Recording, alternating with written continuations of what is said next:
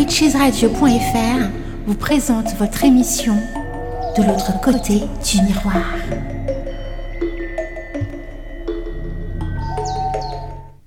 Bonsoir à toutes et à tous, j'espère que vous allez bien. Michael Lotus avec vous, vous êtes sur Witches Radio.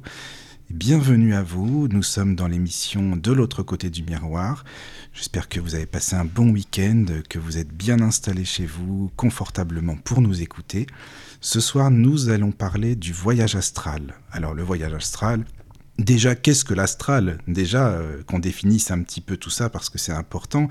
Qu'est-ce que l'astral? Qu'est-ce que le voyage astral? En quoi ça consiste? Etc. etc. Donc, évidemment, si vous avez des questions à nous poser, faut pas hésiter, hein, comme d'habitude. Je vous laisse le mail, donc c'est lotus.witchesradio.fr donc lotus.witchesradio.fr. Vous pouvez nous écrire, hein, même pour nous faire un petit coucou, ça nous fera plaisir, nous poser des questions et puis nous donner aussi votre avis, euh, votre point de vue en rapport avec le voyage astral. Je suis avec euh, Emma, déjà bonsoir Emma. Bonsoir Mickaël. Comment tu vas? Bah écoute, ça va, ça faisait un petit moment qu'on s'était pas euh, bah, c'est ce que j'allais revu entre guillemets hein, sur euh, ça fait un petit peu de temps. oui, oui, oui, ça fait quelques temps. Je suis contente de te retrouver ce soir, ça me fait plaisir. C'est super. Et alors nous avons également Priscille. Bonsoir Priscille. Bonsoir Mickaël, bonsoir tout le monde, bonsoir Emma. bonsoir. Bonsoir Elia Rose. Bonsoir Il y a Elia Rose également avec nous. Voilà, bonsoir Elia Rose. Bonsoir à tout le monde. Donc, euh, en fait, euh, Emma, toi et moi, on se connaît, les auditeurs te connaissent évidemment, depuis très longtemps, même maintenant. Alors, euh, Priscille, c'est une petite nouvelle qui, qui est arrivée il n'y a pas longtemps et qui va nous parler donc avec Emma du voyage astral. Et puis Elia Rose aussi, qui gentiment nous a proposé de nous aider par rapport aux mails des auditeurs. Donc si vous nous envoyez des mails, c'est Elia Rose qui va nous les lire. Ça sera beaucoup plus facile et puis c'est plus sympa aussi, comme ça c'est un petit travail de groupe.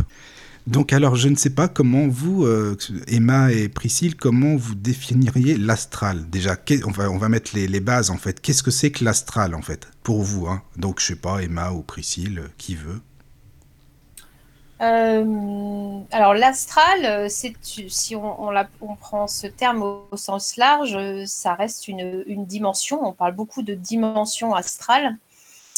Alors, ça regroupe beaucoup de choses, hein, euh, et astral, ce qui n'est pas physique. Voilà, j'ai envie de, te dire. Donc, du coup, ça regroupe énormément de choses.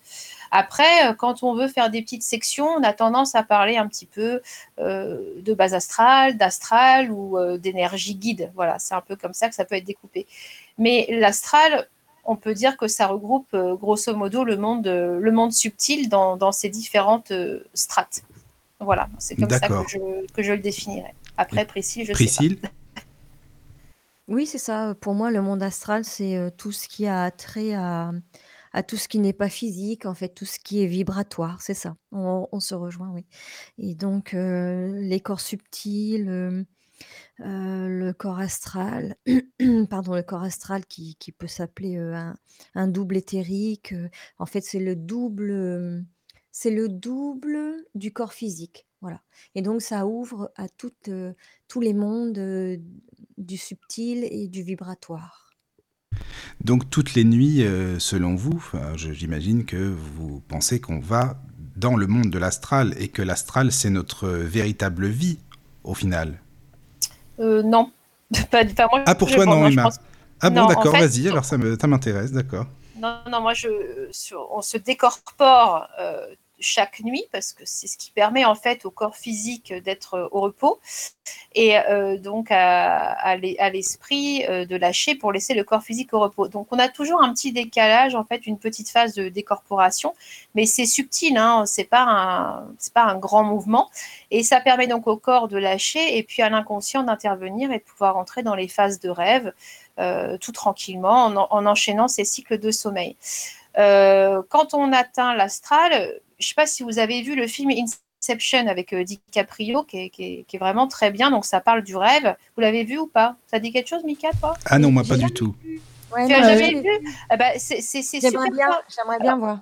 Alors forcément, c'est hollywoodien, bien sûr. Hein, euh, voilà. Mais, mais l'idée, elle est intéressante de se dire que lorsqu'on rêve, en fait, on descend des strates En l'occurrence, je dirais qu'en astral, on les monte plutôt que de les descendre. Mais eux, en fait, ils décrivent en fait les strates comme étant descendantes. Et plus on descend dans le rêve, plus on a du mal à en remonter. Voilà. Alors, je trouve que c'est intéressant comme idée parce que c'est un peu comme ça que je peux le vivre. C'est-à-dire que tu, t'endors, donc a la, légère décorporation. Donc, soit tu restes dans ta sphère de rêve, donc tout ce qui a trait à l'inconscient, ou soit en fait tu montes une ou deux strates euh, supplémentaires et puis tu arrives dans la phase donc, des rêves éveillés ou encore de l'astral. Voilà. Et là, forcément, l'astral, c'est une dimension toute énergétique où, euh, où le côté humain s'estompe beaucoup. Alors, il s'estompe pas forcément à 100% parce qu'on n'est pas mort, hein. donc euh, voilà. Mais euh, c'est parce que c'est vrai que j'ai eu tendance à dire que j'avais ma deuxième vie en astral. C'est parce que c'est des choses que je fais fréquemment, mais je vais pas en astral toutes les nuits. par contre, je, pense que on, on on se décorpore quasiment tous, voilà, pour pouvoir laisser le corps au repos et puis, euh, et puis la phase de rêve euh, s'enclencher. Mais ça ne veut pas forcément dire qu'on bascule dans l'astral à chaque fois. Voilà. D'accord. Et pour toi, Priscille, qu'est-ce que tu en penses? Bien écoute, euh, moi il me semblait que lorsque l'on dormait, à chaque fois on se on partait dans l'astral, toutes les nuits et même lorsque on a un malaise, on est déjà décorporé et on est au-dessus de son corps et d'ailleurs j'en ai fait même l'expérience dans un dans un stage avec, heu, Hadji Vaudan et puis j'ai fait aussi, l'expérience en tant qu'infirmière au bloc opératoire, donc d'une personne qui, étant anesthésiée, s'est montrée à moi et ça je pourrais vous en parler après, ne serait-ce que l'anesthésie décorpore aussi la personne. Voilà. La seule chose, c'est que tu là, oui, je te rejoins, c'est des choses qui arrivent quand on est en astral. Mais être en astral toutes les nuits ou tous les jours, euh, ça me paraît euh, déjà énergétiquement euh, compliqué parce qu'on sait que quand on est en astral, bah, des fois le retour il peut être un peu tangent. Hein. on peut se retrouver un peu entre deux. Des fois, on se réveille, on est un peu vaseux, ou on vient à nous, on est un peu vaseux, comme toi, tu les fais plutôt en journée. Euh, donc, ça demande effectivement des réalignements, des fois qui se font bien, dans la plupart des cas, heureusement. Puis des fois, euh, on, est, un petit peu à l'ouest. Euh, et si on était en astral constamment, toute la nuit, je pense qu'on ne pourrait pas être dans la phase de rêve. C'est-à-dire qu'on ne pourrait pas être dans, dans, le, dans l'exploitation de, l'inconscient. Voilà. Et pour moi, ce qui est, ce qui est hyper intéressant, c'est de dissocier les deux. À quel moment je rêve et à quel moment je ne suis plus dans le rêve, l'énergie se modifie et donc je suis dans l'astral. Voilà. Et c'est pas toutes les nuits. Moi, je clairement, euh, cette nuit, j'ai rêvé. Hein, et, puis, euh, d'autres nuits, euh, je fais des, des, voyages astraux. Mais il y a aussi parfois le fait que tu vas en astral et tu t'en souviens pas du tout. Euh, on ne se souvient pas toujours de nos voyages astro. Donc la, difficulté, elle est là. Moi, j'ai un ami, euh, euh, quand il fait un voyage astral, il sait qu'il a fait de l'astral parce qu'il se réveille dans un état particulier, mais il est incapable de te dire ce qu'il y a fait. Voilà. Alors que moi, c'est plutôt le contraire. Je me souviens de tout, mais, mais voilà. Donc, c'est c'est vraiment, je pense, très, très différent pour chaque personne, la manière dont, on va percevoir l'astral, la fréquence et puis surtout le, le mémoriel de l'astral. C'est tellement unique pour chaque personne que voilà, c'est très difficile, je pense, de faire des, généralités, effectivement. Mais pour moi, sur un point de vue purement vibratoire, euh, être en astral toutes les nuits. Euh, Alors, moi, Emma, par contre, je le percevais plus euh, pour ce coup-là comme, comme Priscille. C'est-à-dire que dans la nuit, pour moi, dès que le, corps est endormi, enfin apesanti, ou commence à être endormi, l'esprit, euh, bah, évidemment, le cerveau et le corps se reposent, ce qui est normal d'ailleurs. Et l'esprit, pour moi, il va dans le monde de l'astral, même s'il va, s'il va pas loin, pas très loin. Enfin, je le ressens comme ça. Enfin, pour te dire, tu sais, quand on fait un rêve, par exemple, bah, tout est beaucoup beaucoup plus fort, toutes les émotions sont beaucoup plus puissantes, quoi. Et quand on est dans l'astral, c'est vrai que bah, l'esprit, il, est, il est très réceptif, en fait. Il n'y a pas ce corps physique, tu sais. Alors, peut-être que, je, corrige ce que j'ai dit en termes de vocabulaire. On se décorpore toutes les nuits. Donc, je ne sais pas, c'est ça que vous appelez, vous, l'astral. On est en phase de décorporation. Ça veut dire qu'effectivement, oui, ton esprit sort du corps. Hein, ce que je vous dis tout à l'heure, on se décorpore toutes les nuits. Après, on ne part pas toutes les nuits en voyage astral. Pour moi, c'est comme ça que je le vois. Parce que énergétiquement, ça me paraît complètement... Euh, euh, bah, chrono, enfin, énergivore, chronophage, on s'en fout parce qu'en astral, il n'y a pas de temps, mais en tout cas énergivore, et on n'est pas, on pas planifié pour ça non plus. Et puis je pense que c'est extrêmement égotique de penser qu'on qu'on est seul en fait à décider du voyage astral. Euh, mais là où je vous rejoins, c'est qu'effectivement, je, suis convaincue que toutes les nuits, on se décorpore, ça c'est clair. Après qu'on se barre à Tatooine en astral. Ah non, non, non, mais c'est pas, pas ça que je voulais dire, mais euh, enfin, je le vois plus, on se décorpore, donc on est dans. Enfin, pour moi, hein, dès qu'on se décorpore, on est ah bah, euh, en quelque sorte en astral. Dans ce cas-là, on est d'accord. Je sais pas si c'est ce que tu voulais dire, Priscille, mais pour moi, c'est ça. Oui, oui, oui, exactement. Et d'ailleurs, même, je te dis, dans, euh, voilà, j'ai travaillé quatre ans avec, euh, Anne, Givaudan et à comment à faire des des stages avec elle, quatre fois par an, quatre fois une semaine par an pendant quatre enfin de 2003, voilà à 2006 et il se trouve qu'à un moment donné, j'étais entre deux eaux, j'étais partie et elle m'a dit: «Mais, voilà, je j'ai fait un malaise quoi. Et elle m'a dit: «Beh, tu étais t'étais vraiment pas loin, t'étais juste au-dessus, je te voyais comme ça et donc elle a pu même décrire, aux autres qui ne voyaient pas, mais même quand on est inconscient, enfin quand on voilà, on est juste au-dessus et ça ça semble la même chose que quand on fait, un un sommeil, une sieste etc. On se décorpore et ça réénergétise, les corps, vibratoires et et ensuite on revient vraiment dans le corps physique et on reprend conscience et c'est pareil pour le rêve. Mais pendant le rêve, pour moi, ce qui se passe, c'est vraiment que l'étape nécessaire, les étapes nécessaires au niveau du cerveau se régénèrent. C'est vraiment nécessaire pour le cerveau de se déconnecter de la journée pour passer en stade de sommeil et en stade de rêve et avec les, les trois phases de sommeil différentes et parce que c'est une nécessité physique, biologique pour le cerveau d'intégrer, à tous les jours, à toutes les nuits voilà, au fur et à mesure de notre, de notre vie sur terre, ce que l'on a pu intégrer dans la journée, dans les jours d'avant, dans ce qu'on a pu, digérer, mal digérer, régurgiter etc. je vous en passe. Mais voilà, ça c'est une phase nécessaire physiologiquement pour le cerveau, le stade de rêve. Et, et après, pendant ce temps-là, donc ça c'est quelque chose de physique, dans le corps physique, et pendant ce temps-là, les corps éthériques sont dégagés de la matière. Pour moi, c'est ça. Dès, dès lors que l'on sort du corps physique, on parle déjà de l'astral.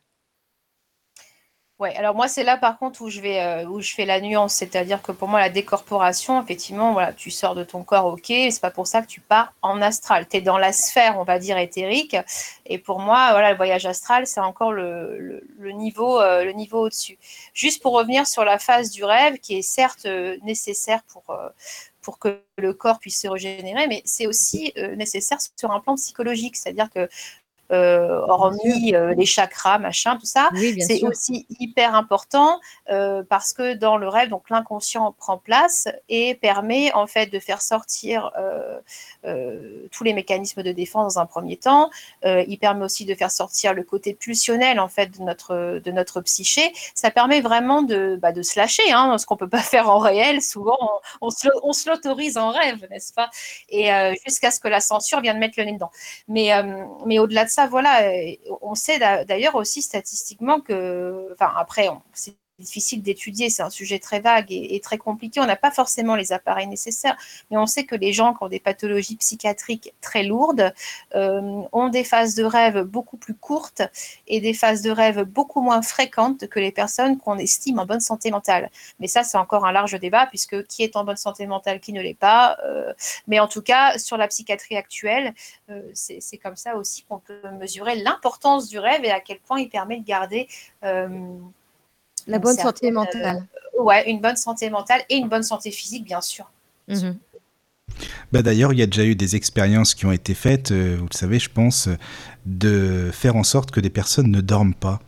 plusieurs nuits, mais ils sont devenus complètement folles, ces personnes, évidemment. C'est une torture. C'est une Bah oui, exactement, c'est ça. Bon, c'est des expériences euh, russes qui ont été faites il y a très très longtemps, quand même. Enfin, pas si longtemps, au début du siècle, mais bon, c'est quand même là qu'on se dit, En Chine aussi, oui, c'est vrai, oui. Et c'est là qu'on se dit, bien sûr, que le sommeil, il est hyper, hyper important, quoi. Il est réparateur, c'est pas pour rien. Oui, c'est ça, réparateur, oui, c'est ça. Il me semble que le record, c'était 11 jours, je crois. Hein, mais, 11 euh, jours Ouais, 11 jours, mais le type avait complètement craqué, déjà psychologiquement, bah il, avait complètement décompensé. Hein, il était rentré dans une forme de psychose euh, bah, pour se préserver, en fait, de ce manque de sommeil. Hein. Voilà, je pense qu'à un moment donné, le, le cerveau rentre en dissociation et puis sa propre survie. Et puis, euh, il avait été longuement hospitalisé parce que physiquement, bah, tu as tout le système nerveux qui, qui craque. Non, mais c'est du délire. Hein. Je crois que c'était par rapport aux espions, en fait. Hein. C'était pour, euh, oui, c'était ça. Euh, entraîner leurs espions à, résister c'est ça. aux privations de sommeil. Oui, oui. Ouais, ah bah il y a des trucs. Hein. oui, mais voilà, tu vois, c'est intéressant euh, par rapport à ce que tu dis, Emma et Priscille aussi, parce que déjà, c'est pas forcément la même notion euh, de l'astral. Enfin, moi, je le voyais plus quand on est euh, bah, décorporé, l'esprit, il est dans l'astral. Enfin, moi, je le voyais plus comme ça, Emma, tu vois. C'est juste une question de vocabulaire. C'est une question de hein. vocabulaire, c'est tout. Hein. C'est vraiment une question de concept, euh, c'est tout. Mais on est d'accord sur le, fonctionnement. Après, la seule différence, c'est que pour moi, euh, l'astral, c'est au-delà. Voilà, c'est tout. Euh. mais bon, on est juste sur une petite terminologie, c'est pas très. Mais pour illustrer, admettons, regarde, par exemple, Priscille, Emma, Elia Rose et moi, on est tous, imaginons, on est tous dans l'astral. D'accord? Là, on est, on est dans l'astral. Vous êtes d'accord que tout ce qu'on va ressentir, ce sera beaucoup, beaucoup plus fort, beaucoup plus puissant. Émotionnellement, ah vous ah non, justement, pas émotionnellement. ah oui? pas d'émotion. Non, tu n'es qu'énergie. Si tu es énergie, tu n'es plus dans ton humain, en fait, Michael. En fait, ce que tu peux ressentir... Alors, euh, ce que tu peux ressentir... Quand tu rêves, c'est là où tu ressens la peur, la colère, les pulsions que tu n'arrives pas à dégager euh, dans la journée. En astral, tu, te détaches de ton corps physique. Donc tout ce que tu ressens en tant qu'humain dans la sphère astrale, elle est très très amoindrie. Elle est encore un peu présente parfois parce que tu n'es pas mort, hein, tu es, encore attaché à ton humain, mais elle est beaucoup beaucoup moins forte. Et je me, je me suis déjà fait la remarque avec culpabilité au réveil, avec une sortie astrale où j'ai eu accès à un souvenir d'une personne qui a eu un, accident d'avion et je ressentais rien. quoi. C'est-à-dire que tu, tu perçois l'information vraiment comme une information et tu es complètement détaché du ressenti. C'est pas émotionnel pour toi? Pas du tout.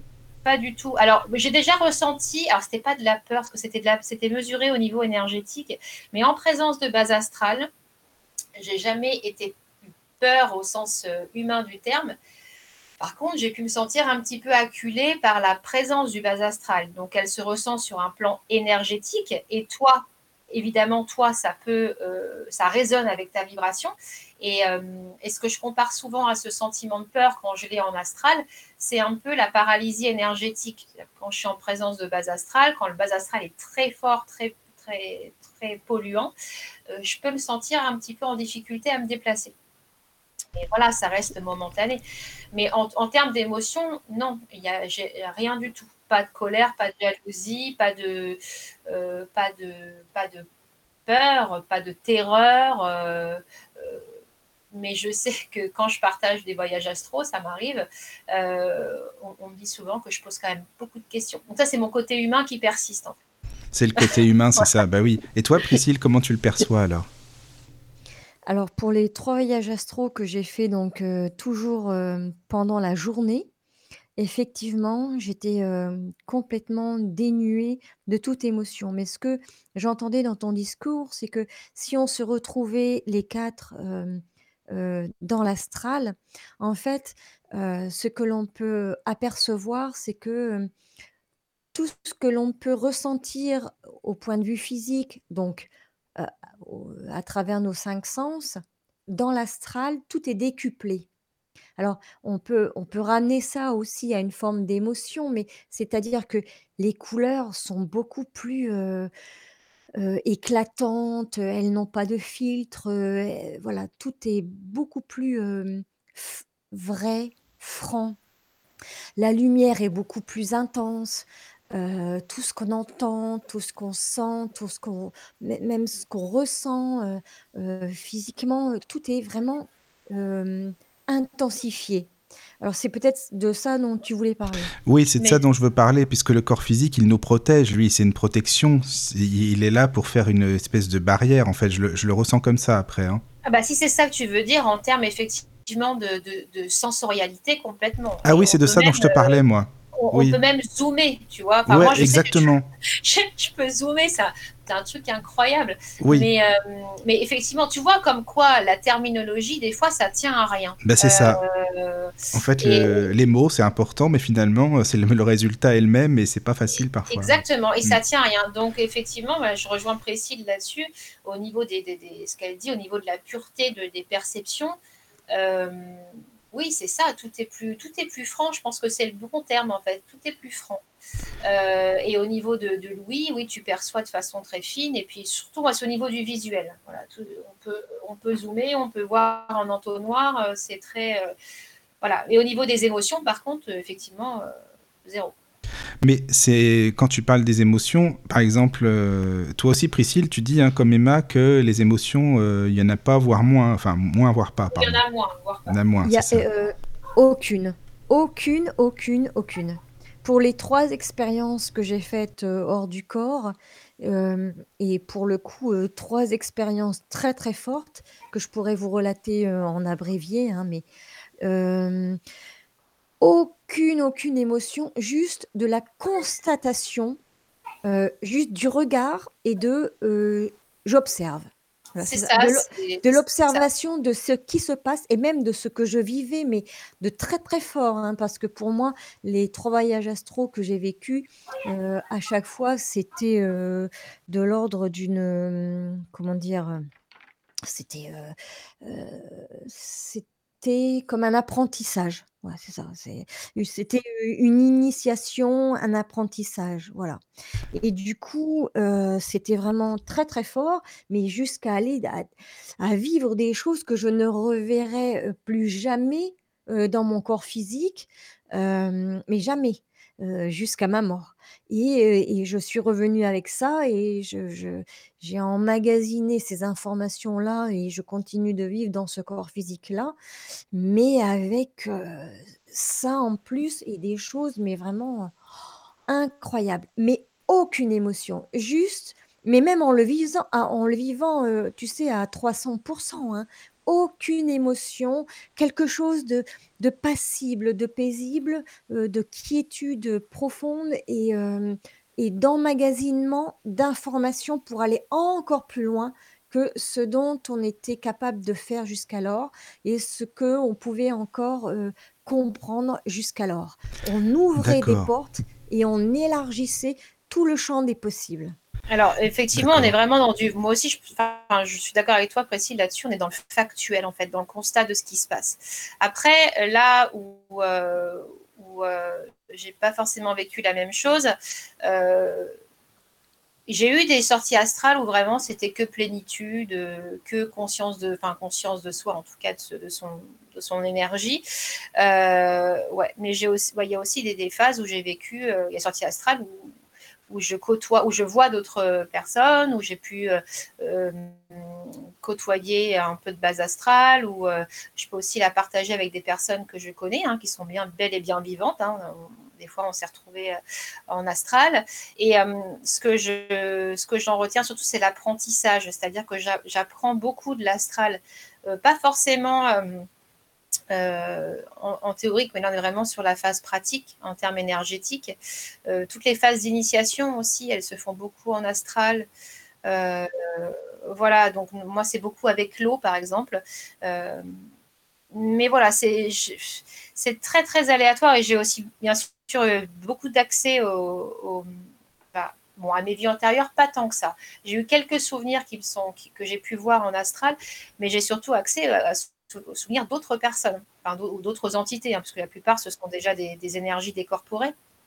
Et en fait, l'entité, pour une raison euh, X ou Y, et ça, j'ai arrêté de chercher à comprendre, parce que c'est un, un, trait, un, vice très humain de toujours vouloir aller comprendre les choses, alors que parfois, on n'a pas besoin de les comprendre, on a juste besoin comme dit Priscille, de faire des constats et ça s'arrête là. Ce ne sont pas forcément des informations qui sont exploitables pour notre petite condition humaine.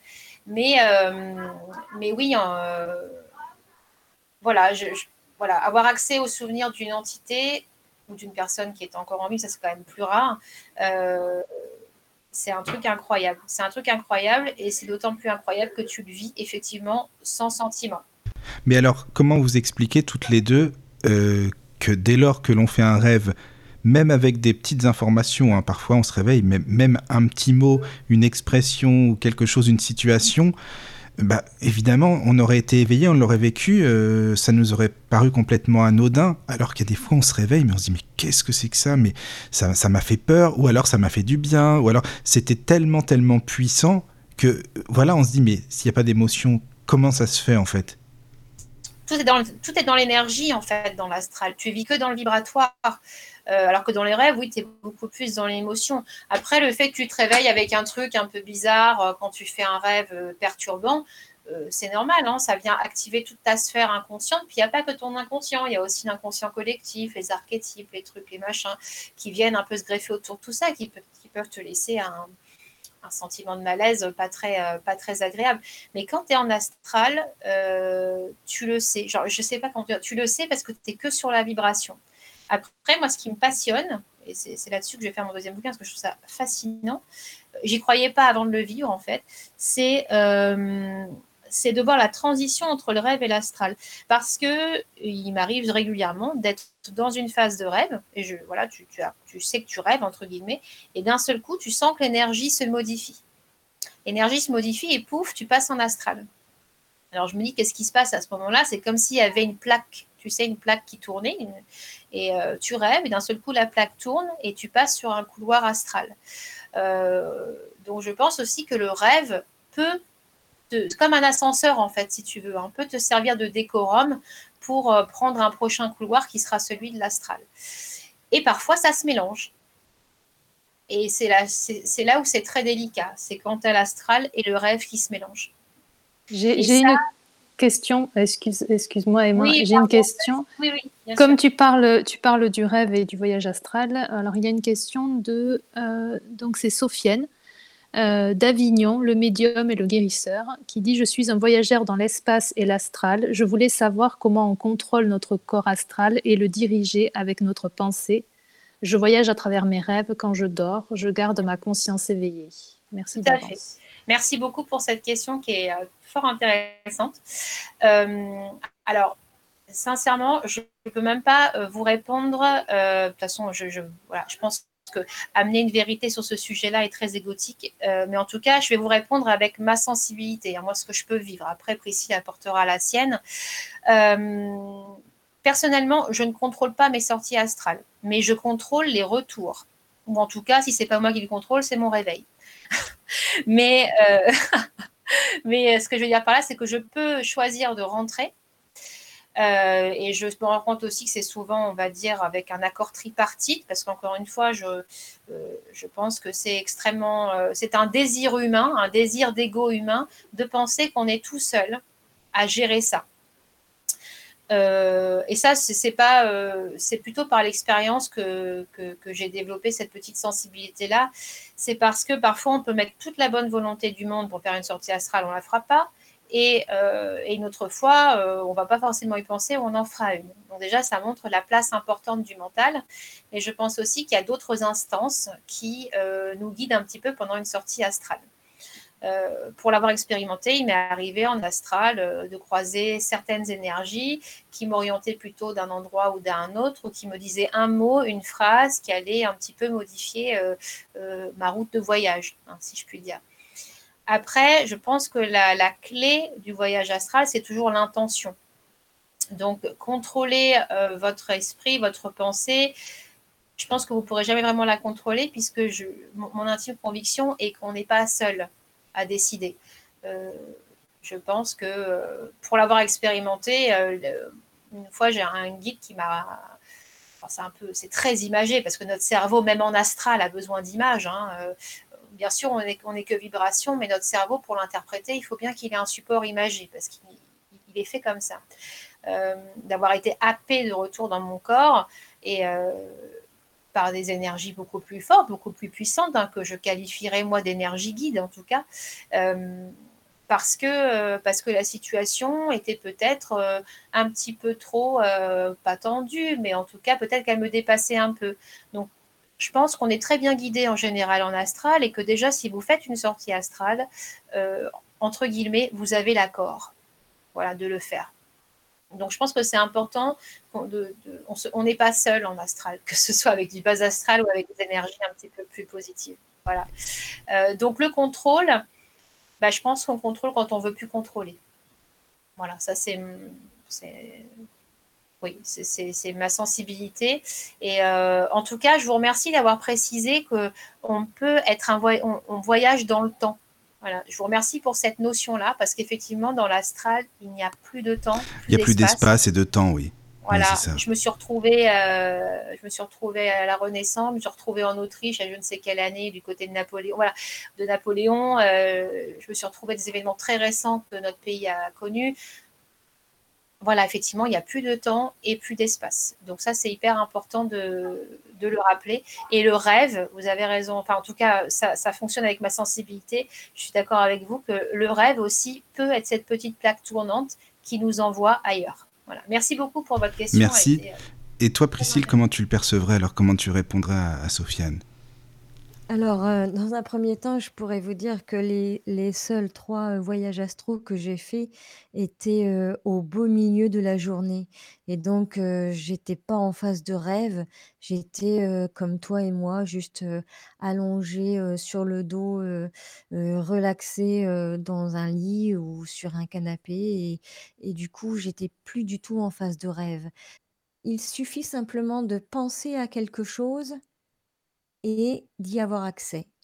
c'est-à-dire qu'à ce moment-là, si, les les émotions ne sont plus de mise, si on a tout débranché, tout le côté émotionnel, il en reste encore la faculté de penser et de réfléchir et d'observer et de vivre pleinement. Et du coup, c'est vrai que, l'énergie de la pensée va plus vite que celle de la lumière et dès lors que l'on pense à quelque chose, on peut, la pensée étant créatrice et étant, très, très forte on peut vous pouvez pas vous imaginer à quel point, dans ces moments-là, justement, tout est possible. En voyage astral, le mot de contrôle, n'est pas, forcément admis peut-être, juste diriger quelque chose vers quelque chose d'autre. Parce que c'est vrai que l'ayant vécu, moi j'ai vraiment rien, rien contrôlé. j'ai tout, vécu là, c'était une expérience qui m'était donnée à vivre, quelque chose qu'on ne connaît pas, autrement hors du corps et, le contrôle n'existe pas là-dedans, en tout cas de, ce que j'en ai pu vivre. Mais si on veut un temps soit peu diriger, et ça c'est tout à fait possible dans un voyage astral, si on décide de faire une décorporation et de se rendre dans l'astral pour voyager dans l'instant T et se rendre à un endroit, un lieu, une époque, un continent, des mondes, des mondes, des galaxies. Eh bien, dans l'instant T, tout est possible. Et du coup, il suffit simplement de euh, peut-être de décider un temps soit peu lorsque l'on est capable de, d'avoir une intention dans son voyage, hein, comme ne pas prendre un billet aller-retour sans savoir là où on va mais simplement, composter le billet pour se dire: «Bah, là, je vais faire ça, je vais expérimenter ça et je vais le vivre parce que j'en suis capable». À ce moment-là, si cette personne-là pose la question, je pense que elle doit être je pense qu'elle doit en être, en tout cas, consciente, pour le moins et effectivement, si on se donne un but, quelque chose, on y accède et tout est facile, et tout est facilité, et rien n'est entravé. Alors oui, je, suis d'accord avec toi, Priscille, là-dessus. Euh, sauf sur une seule chose, c'est le côté choix. Je pense pas euh, qu'on ait autant le choix qu'on le prétende. Je pense que ça, c'est très humain. C'est un trait qui, qui, est très dans l'humain. Et euh, on est fait comme ça, hein, de toute façon je pense qu'il y a d'autres, j'allais dire entités, c'est pas le terme, d'autres, j'ai oublié le mot, qu'est-ce que, j'avais dit tout à l'heure? C'était pas entité, d'autres instances voilà, qui, qui, nous aident aussi. Alors, soit elles nous aident, soit elles nous empêchent aussi de faire quelque chose. ça, je pense que même si l'intention, comme tu dis, hein, la volonté de le faire est, hyper importante et qu'elle a une grande puissance, je pense que ça ne dépend pas que de nous. Voilà. Et que si c'est pas le moment de le faire, si on n'est pas prêt aussi à le faire, et eh ben on le fera pas. Voilà. Et, euh, Je, suis, je suis entièrement d'accord avec toi. Euh, effectivement, moi, je n'ai jamais euh, rien choisi. j'ai tout, j'allais dire carrément, presque subi le truc, mais c'était comme un cadeau qui m'était donné à vivre. Je n'ai pas eu le choix, je n'ai eu aucune intention, etc. Mais je sais qu'il y a des personnes qui sont capables de le faire et qui ont un stade un peu plus avancé et qui ont eu l'habitude de se décorporer, ne serait-ce que dans le jour, donc choisir l'heure, le moment et le lieu où elles peuvent se rendre, ou comme je disais, la date. Dans les annales akashiques ou dans le futur, dans le passé, dans le présent, ne serait-ce que dans le présent, c'est déjà énorme. Le présent, en fait, c'est quoi un présent? C'est un cadeau. Donc, je sais qu'il y a des pour avoir, d'ailleurs fréquenté Angie Audan, ben, je ne vais pas vous expliquer qu'elle est capable d'appuyer sur le bouton on off quand elle veut, de jour comme de nuit, de n'importe quel moment et effectivement, il y a des personnes qui sont capables et si la personne pose la question, je pense qu'elle est à à ce questionnement-là. Et si elle se questionne, c'est que elle arrive peut-être au seuil d'une vérité ou qu'elle l'a déjà dépassée et qu'elle n'ose pas nous le dire là comme ça à l'antenne. Alors Elia Rose, n'hésite pas s'il y a des parce que je pense qu'il y a des mails, mais il faut pas hésiter hein, surtout. Oui, enfin après ce, sont des mails en fait de de Nanou, donc pour juste dire bonsoir Michael et merci pour cette émission qui promet, hâte de découvrir ça tout au long de la soirée. Et après le deuxième c'était pareil, c'était Alina du coup qui nous souhaite une mission remplie de magie et aux invités aussi, à Priscille que je salue au passage. Nous avons hâte de découvrir le sujet du soir qui a l'air passionnant, le voyage astral. Il y aurait tant à dire qu'une seule émission ne suffirait pas. Ah, ça, je suis bien d'accord. Et à tous les auditeurs à l'écoute ce soir. Et joyeuse célébration de Yule. Ah, également. Ah, ok. Euh, merci. Euh, merci Alina et, euh, merci Nanou. Bonsoir Alina. Voilà. Il y a peut-être notre ami Mandala qui écoute aussi, je sais pas s'il est là, mais en tout cas, si tu es là, euh, bonsoir à toi Mandala. Enfin, après, c'est vrai que concernant ce voyage astral, moi j'avoue que je, je, suis un peu mitigé parce que je me dis, bon, ok, euh, si on veut pas, euh, peut-être que on, fait ce voyage astral et qu'on contrôle pas tout, mais en ce cas-là, où est-ce que vous mettez et où vous le situez, le, ce qu'on appelle le bas astral alors? Comment ça se passe pour vous deux? Je sais pas, bah vas-y Priscille par exemple. C'est vrai qu'on a coutume de dire qu'il existe, peut-être, trois grandes sphères de l'astral. Alors, on pourrait, c'est ça, nommer, le bas astral, le moyen astral et puis le haut astral.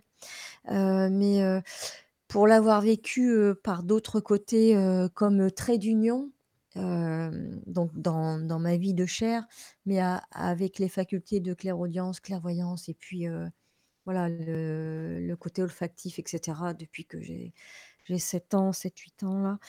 je mettrai un petit bémol concernant le bas astral parce que on a, c'est vrai, ce sont des, ce sont des images mentales que le cerveau humain arrive à se représenter. Hein, bah, bas, bah oui, bas, et puis astral, on voit à peu près ce que c'est que l'astral. Alors c'est facile, on s'imagine des strates, des couches, des choses qui sont basses, des choses qui sont hautes.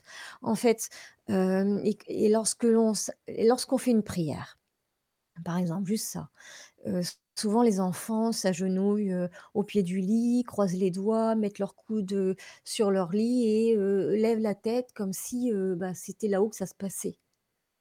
Ça, c'est ça, c'est dans notre esprit humain.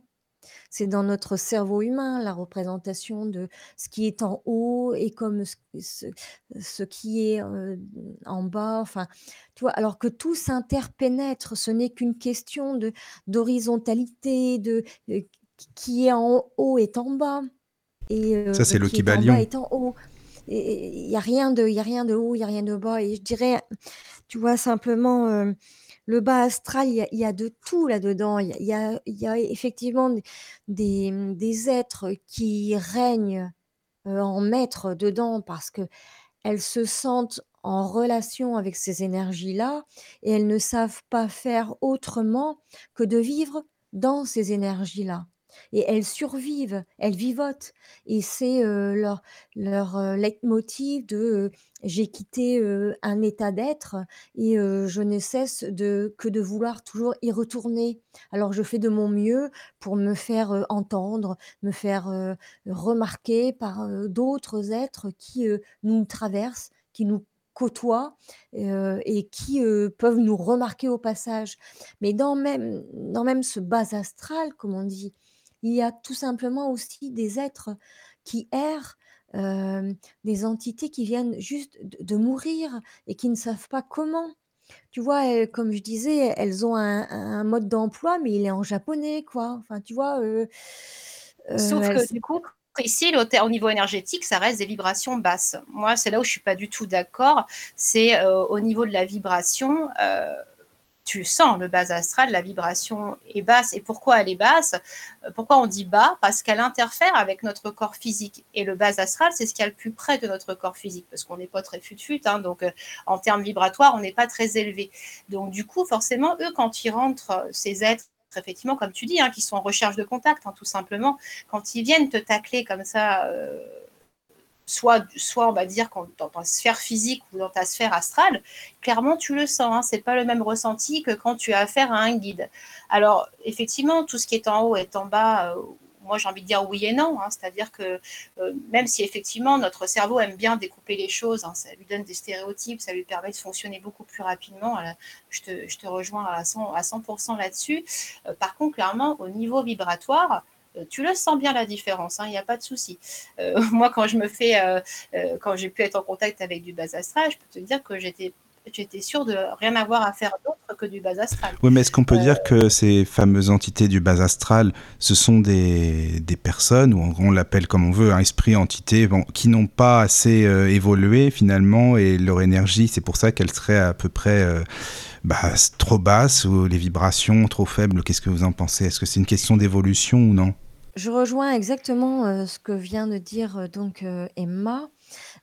sauf que, pour aller, pour continuer mon explication, c'est que, ça peut être tout simplement, des personnes de notre famille qui viennent de décéder, que l'on côtoyait, de leur vivant et qui avaient peut-être, l'habitude d'être, spirituelles, euh, etc., élevés, enfin voilà, et qui sont simplement dans une période de transition, comme je disais, avec euh, un, mode d'emploi, mais qu'elles ne savent pas lire parce que tout simplement, on ne leur a pas expliqué parce que par manque de clarté, euh, juste, je ne sais pas, ancré dans telle ou telle religion, qui bannissent telle et telle chose. moi, je suis hors de tout ça. Mais ce que j'ai pu vivre avec ces êtres-là, c'est que même des gens très bien intentionnés et qui étaient une bonté pure sur Terre n'avaient pas forcément tout de suite le, mmh, comment dire Elles étaient dans un ascenseur et elles appuyaient toujours sur le zéro, alors qu'elles pouvaient appuyer sur le 47 mais c'était pas le même bouton et elle savait pas. Je vois ce que tu veux dire. Oui, vas-y, vas-y, continue, excuse-moi. C'est juste une image physique. Voilà, l'ascenseur, tout le monde connaît, tout le monde y rentre, tout le monde en sort. Mais il y en a qui restent dedans et qui savent pas. Mais alors, si j'appuie sur le 47, on m'a jamais appris à faire ça. J'ai jamais entendu parler de ça, de mon vivant. Comment faire lorsque je suis décédée? Et du coup, pendant un moment, elles errent et elles se mêlent à toutes ces entités qui sont là, effectivement, dans le bas, dans le bas astral. Et là, j'ai les poils physiquement, hein, j'ai les poils qui se dressent sur mes avant-bras, uniquement de les citer, parce que je sais que dedans, c'est comme le diapason qui fait résonner une note, une bonne note. Je sais que là, autour de moi, déjà dans mon appart, je, je, parle pour ces êtres-là. Et elles ne savent pas comment faire. On, ne leur a pas expliqué. Et si des êtres comme euh, euh, voilà euh, les phares dans la nuit ne peuvent pas leur montrer, elles ne savent toujours pas. Et c'est au bout de certaines semaines, certaines, certains mois, certaines années Lorsque pour elles, elles battent des cils une ou deux fois, il s'est passé sur nous, sur Terre, une année ou deux. Oui, parce que le temps n'existe pas, oui, c'est ça en fait. Mais pour moi, le bas astral, c'est plutôt une énergie euh, pas vraiment positive en fait.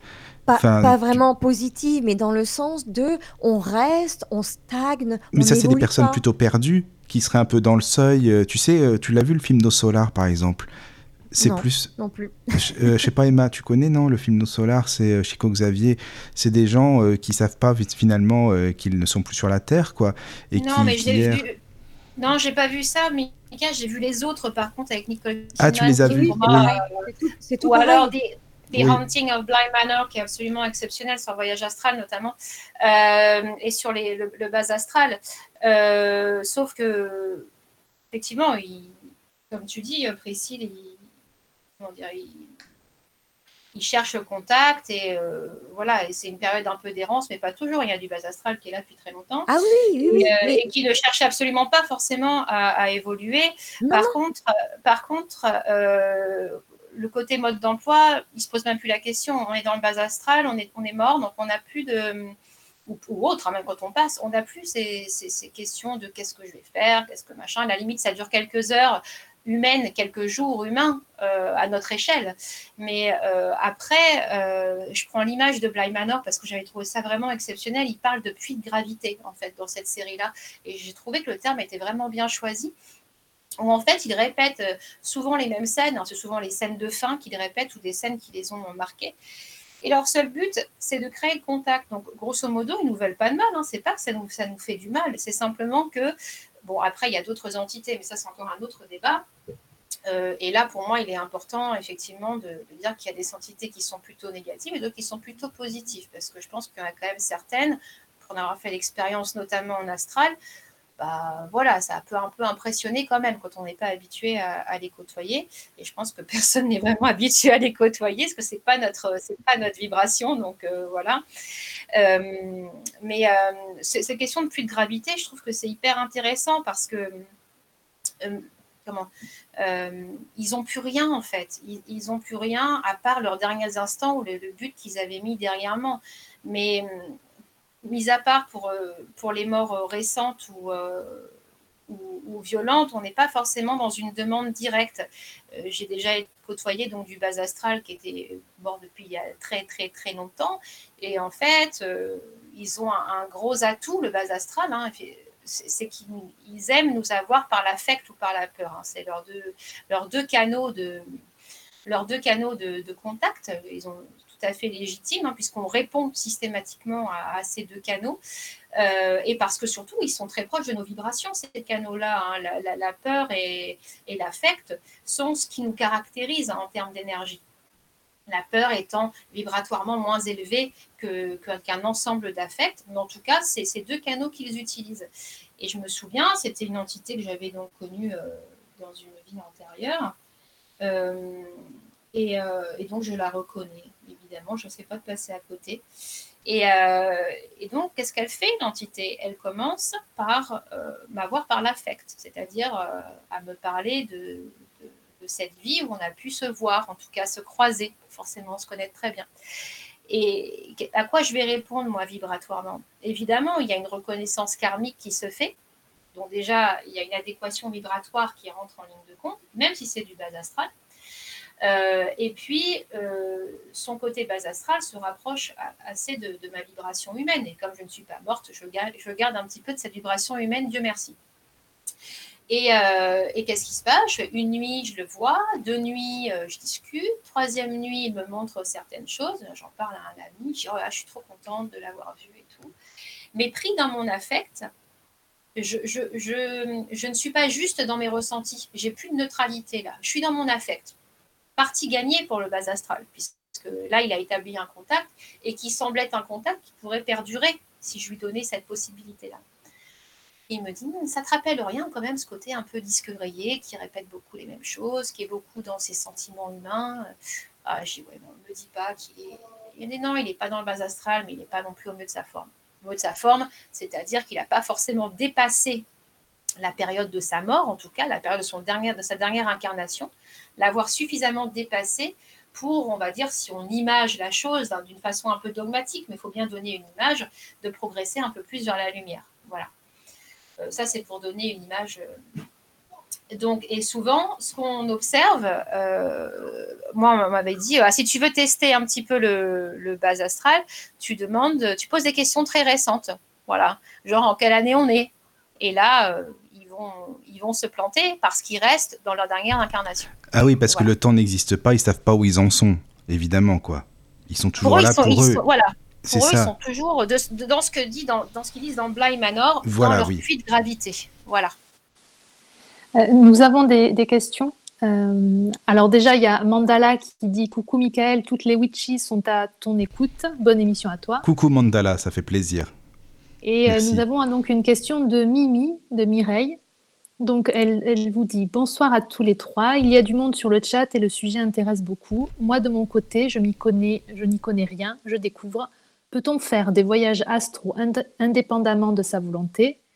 Et peut-on en faire sans s'en souvenir? Peut-on ne pas revenir? Merci avec toute mon amitié, Mimi. Bonsoir Mireille. Hein.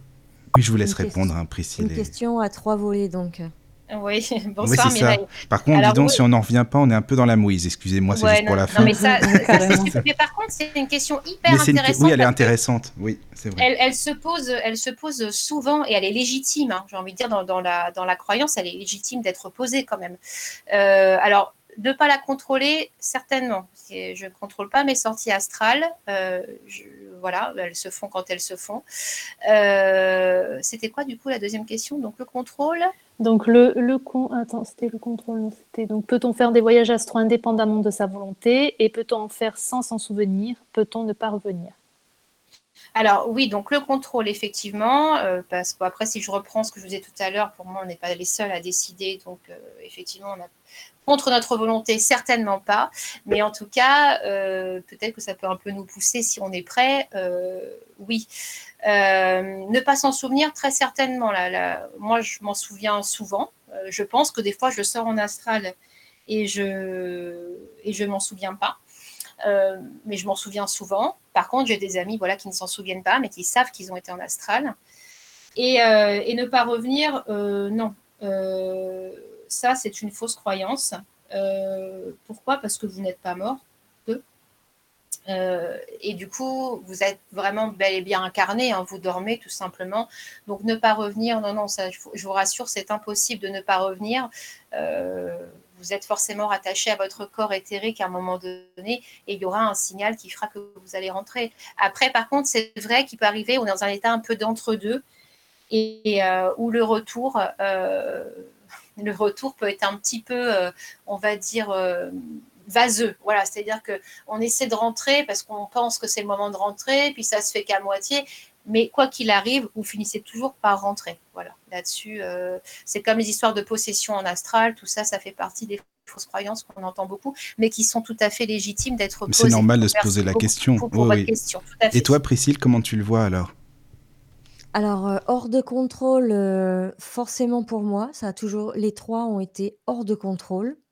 C'était à la faveur d'un travail sur moi lors d'une expérience sur des pierres, sur la Jérusalem céleste. J'aurai peut-être l'occasion de vous en parler plus tard, peut-être. hors de contrôle, c'est sûr. ne pas s'en souvenir, jamais. de, des trois que j'ai faits, je ne les ai jamais écrits nulle part, mais ils sont gravés dans ma mémoire dans les moindres détails. Et jusqu'à ma mort, je pense que je m'en souviendrai. Et avoir peur de ne pas en revenir, bah, ça s'appelle pas un voyage astral à ce moment-là. Parce qu'un voyage, on en revient. Un, port, un port on peut le voir comme un départ, mais on le voit pour beaucoup comme un retour, notamment comme pour les, femmes de marins. Donc un voyage, c'est un voyage. sinon, c'est une mort, tout simplement. Donc jamais peur d'avoir l'impression de ne pas pouvoir revenir, ce n'est pas possible. Par contre, c'est légitime de se sur un plan humain. Bien euh, sûr. ça, c'est tout à fait des questions. Ça fait partie de nos peurs. Hein, c'est tout à fait normal de, de cette question-là parce que euh, la première fois que je suis sortie en astral, je que j'étais morte. je me suis fait très peur toute seule. Je me suis dit, qu'est-ce que je fais là? Je, me voyais dormir sur mon canapé. Je me disais, mais qu'est-ce qui se passe? Voilà. Et on se dit, je suis quand même pas morte comme ça, là, comme une espèce de truc sur le canapé. C'est nul comme mort. Voilà. J'étais dans cette pensée, euh, dans cette pensée très humaine et dans, cette, dans ce questionnement très humain. Mais effectivement, je ressentais rien. J'avais pas peur, j'avais pas de colère. J'avais juste du constat et du questionnement. Et tu te voyais, comme euh, tu disais? Et je me voyais. Ça, c'est rare hein, quand je me vois. Hein. En général, je m'en vais et puis je ne me vois pas. Mais euh, au début, surtout, oui, je, je, me voyais. C'était un peu le moment du décollement, euh, on va dire, entre moi et mon corps qui m'impressionnait un petit peu, je pense, de toute manière. Euh, voilà. Après, j'ai un ami qui est bien plus avancé que moi en termes de voyage astro. Et, et, et, lui, il ressent tout sur le plan énergétique, mais il se souvient de rien. au niveau du visuel, puisque le visuel, c'est ton cerveau hein, qui va créer le visuel. Parce que tu es énergie en astral. Donc, il n'y a pas de. Le visuel que tu projettes, c'est le cérébral qui va le créer parce que ce que tu reçois, ce sont des signaux non-stop, hein, des signaux énergétiques qui vont dans tous les sens. Il faut bien que tu aies une image dessus parce que tu n'es qu'humain. Voilà. Et lui, je sais, moi, ça m'impressionne toujours. Euh, il a ce ressenti, il se souvient de rien. Oui. Oui, mais à la fois, euh, si on s'en souvient, ce n'est pas euh, justement parce que le cerveau s'en souvient, c'est uniquement parce que nos corps sont imprégnés de l'expérience que l'on en fait et on en revient imprégné de ça. Et donc, comme tout est énergie, c'est comme une imprégnation dans nos auras et c'est une mémoire. C'est une mémoire supplémentaire. Ça n'a rien à voir avec le cerveau et, les images parce que justement, les, trois expériences que j'en ai faites, mais, mais jamais je m'imaginais vivre ça. Et jamais je n'ai demandé à vivre ça et je ne pensais même pas voir ça une fois dans ma vie. Tu vois? Alors moi, je ne te dis pas que c'est une question de cerveau. Je te dis simplement que quand tu es en astral, déjà, tu es, en, phase énergétique. Donc concrètement, euh, tout ce que tu perçois, c'est énergie. Donc une énergie n'a pas de support imagé. Toi, comme tu n'es pas, es encore quand même incarné, hein, tu es pas, tu es dans ton lit ou dans, ta, ton fauteuil, enfin dans ton état euh, de relaxation. Euh, évidemment que quand tu t'en souviens, tu peux t'en souvenir uniquement sur un plan vibratoire, ce qui est le cas de mon collègue, et tu peux aussi t'en souvenir vraiment sur quelque chose de très imagé, ce qui est mon cas. Moi, je me souviens de tous les détails, voilà, de ce que j'ai dit, de ce que j'ai fait, de ce que j'ai vu, de qui j'ai vu. Lui, il le perçoit différemment. Il ressent tout sur le plan vibratoire. Et à la limite, quand il arrive qu'on se rencontre en sortie astrale et que je lui raconte, il fait Ah oui. Et là, c'est comme s'il avait, si tu veux, ce petit signal qui disait Oui, effectivement, oui, là, ça me dit quelque chose. Mais il y a aussi un choix mémoriel qui se fait à ce moment-là. Il y a des choix de réminiscence ou pas. Voilà. Et, ça, je pense que de toute façon, c'est très, euh, comment dire, très unique pour chaque personne et qu'il n'y a pas de règle. C'est-à-dire que je ne pense pas qu'on puisse dire ça se passe comme ci, ça se passe comme ça. Je pense que chaque personne va le vivre différemment, avec sa sensibilité, avec son énergie. Certains vont vraiment dans le ressenti énergétique, d'autres dans la verbalisation. Il y a aussi des gens qui entendent uniquement en astral. Ils sont là, dans une espèce de néant énergétique, quelque part. Ils reçoivent des messages, paf, paf, paf. Ça, ça, ça fuse dans tous les sens. Et eux, c'est comme ça qu'ils vont le retranscrire en, vocal. Donc, je trouve que c'est fascinant en fait de voir comment, si tu veux, l'énergie euh, est réceptionnée, comme dirait Claude. comme dirait Claude, nous sommes des récepteurs. Ah, notre Claude, il n'est pas là, mais on lui fait un gros bisou s'il nous écoute, parce qu'à mon avis, il doit nous écouter quand même. Oui, j'ai une question à vous poser. Ça, c'est une, question personnelle, du coup, par rapport à, tout ce que j'entends depuis tout à l'heure. Euh, si j'ai bien compris, la finalité euh, du voyage astral, c'est une sorte d'apprentissage. Euh, mais j'ai l'impression que voilà, ça, peut être un apprentissage quand on se souvient du voyage astral, mais quand on s'en souvient pas, en définitive, qu'est-ce que, qu'est-ce que l'on a appris de ce voyage astral? Mais c'est justement là, voilà, c'est là où tu vas plus dans le côté énergétique. Alors, et je pense qu'on n'apprend pas toujours. Je pense que des fois, tu fais juste, tu sais, un, cumul d'informations une expérience, voilà, et parfois tu n'as pas la réponse tout de suite. Euh, tu n'as pas la réponse tout de suite, tu peux l'avoir un peu en décalé, parfois plusieurs jours après, parfois plusieurs mois après. Euh, je pense qu'encore une fois, c'est un trait euh, très, très humain, tu sais, de toujours vouloir exploiter une information qu'on reçoit. Franchement, moi, je l'ai fait ça. Hein. Toujours aller chercher, tu sais, surtout quand j'avais accès à un souvenir. Bah, c'est normal en même temps. On cherche à, à comprendre, quoi soit, soit un de mes souvenirs, soit le souvenir d'une autre personne ou d'une autre énergie qui n'est plus. Je dis, ah, ça se trouve, c'est pas ça que j'ai vu, et paf, paf, paf, et vas-y que je Google, etc.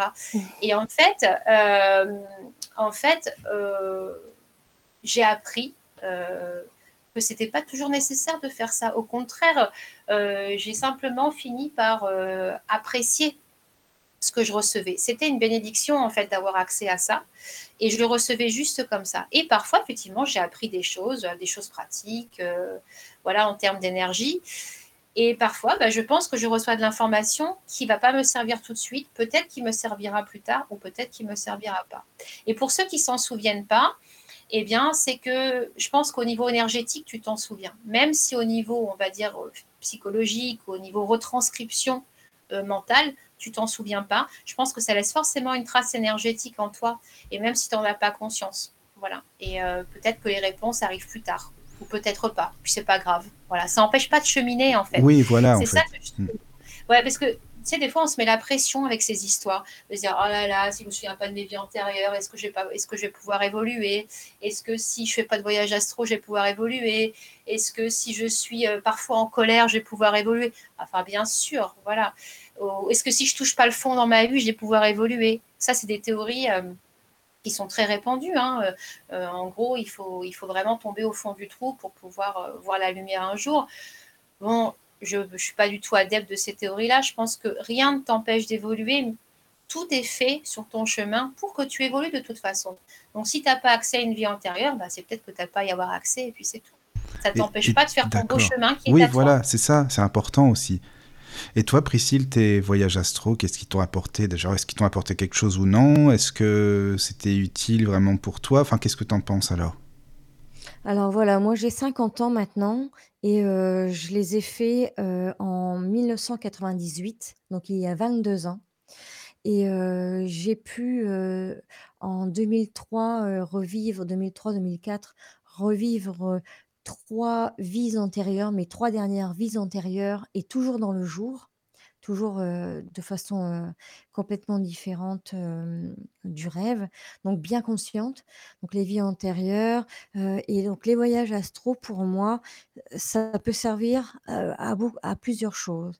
en ce qui me concerne, ça a été vraiment très très initiatique et d'un apprentissage mais fondamental de ma vie d'alors, lorsque j'avais 28 ans et c'était vraiment, un tournant dans ma vie, je dirais.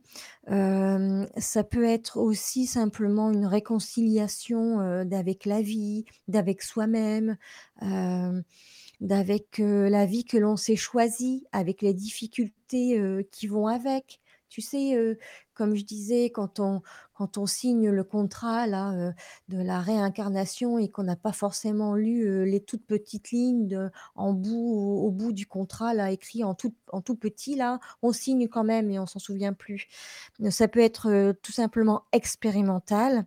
Ça peut être pour moi aussi une compréhension tout simplement de beaucoup de choses ça peut être une relatation, d'une vie entière, d'une vie d'une vie pleine de choses, d'existence, mais avec un grand E, pour, pour, en parler à l'entourage qui n'ont pas fait ces expériences-là. Ça peut être, même thérapeutique à mon sens. Une personne, je sais pas, qui souffre, de telle ou telle pathologie, peut avoir recours, à mon sens, à des solutions qui sont pas encore, je sais pas, entrevues, tu vois? Ou tel ou tel problème, auquel on donne, une solution, ça peut être, des questionnements existentiels par rapport au passé, par rapport au présent et même par rapport au futur. Moi, en ce qui me concernait, c'était par rapport à mon futur. Et Priscille, moi j'ai une question pour toi, excuse-moi, par rapport à tes sorties astrales. Tu, parles des trois grandes sorties astrales que tu as faites. Hein. C'est ça que, tu, qui t'ont permis un, cheminement initiatique. Hein. Euh, mais peut-être que tu en as fait plein d'autres entre deux et que tu n'en as pas forcément le souvenir, en tout cas euh, direct que tu as pu en faire dans ton sommeil, que tu as pu en faire quand tu étais un peu euh, dans un état peut-être. Alors peut-être pas deux jours, parce que je pense que tu en aurais euh, sûrement conscience avec les trois grandes que tu as faites, mais euh, peut-être que tu en as fait d'autres entre deux, sans forcément t'en rappeler. Certainement, certainement, mais je me limite simplement à celles que j'ai fait deux jours, comme ça je suis sûre que vraiment ce sont, tu vois, voilà, simplement, hein, des voyages astro et qu'on peut pas appeler ça autrement et que ça j'en suis sûre et donc je peux en parler, quoi. Je l'ai vraiment vécu et alors la dernière chose qui pour moi pourrait, servir aussi, c'est simplement, de faire l'expérience de la mort. Une petite mort, pour peut-être ne plus en avoir peur. Et ça, ça a été l'expérience aussi que j'ai faite lors de mon deuxième, mon troisième voyage astral. Oui, non, c'était toujours des voyages en, en pleine journée, lorsque j'étais bien réveillée.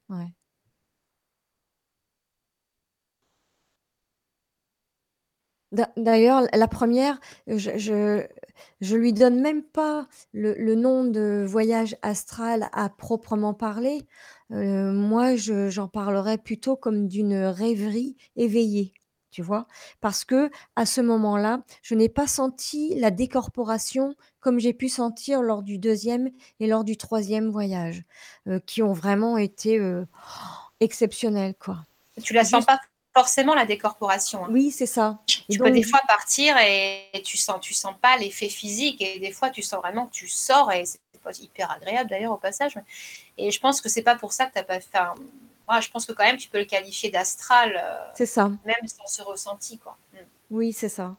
Et en fait, euh, bah, euh, donc lors de ma première, donc comme je dirais, rêverie éveillée, en fait, donc c'était, voilà, j'étais allongée dans mon lit, j'étais bien réveillée, ça faisait au moins une heure que j'étais réveillée, c'était un dimanche matin et je me laissais le temps, de me lever parce que je n'avais pas d'obligation et que je me sentais bien, dans tout ça et je me suis vue avec, autour du cou une grosse corde, mais mais, pas la petite corde qui peut servir à tracter une voiture, ouais et qui est déjà quand même bien grosse, hein.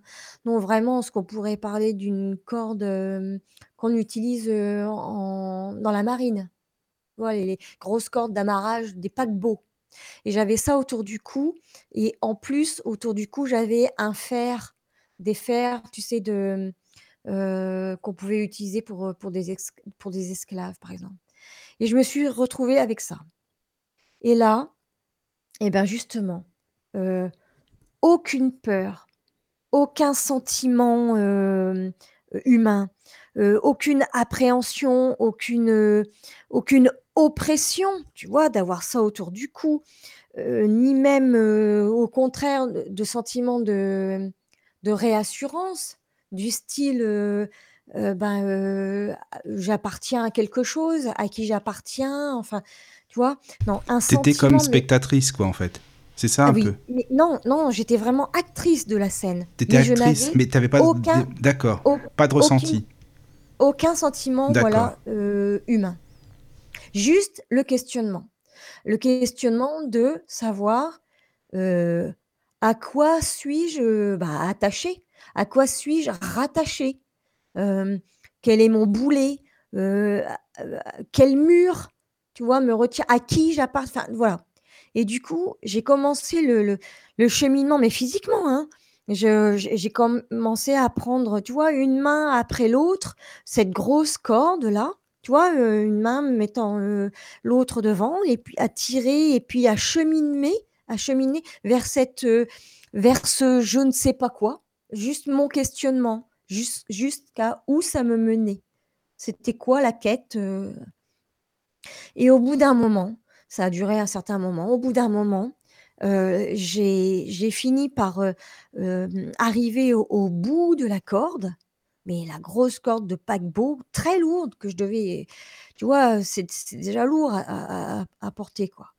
Et, et j'ai pris le bout pour enfin découvrir à quoi ça me menait. Et qu'est-ce que j'ai vu Tu vois, la corde, ben, au bout, elle, elle avait fini par s'effilocher. Tu vois, les, les, le lien s'était détressé à force de traîner partout où j'allais. En fait, je n'étais attachée à rien. Et je découvrais que ce n'était qu'une vision des choses. Je pensais avoir ça autour du cou. Alors bon, je te, fais des résumés, hein, mais tu vois, tout ce après l'être humain peut avoir de, conclusions d'un voyage, enfin de, retour de ce voyage-là.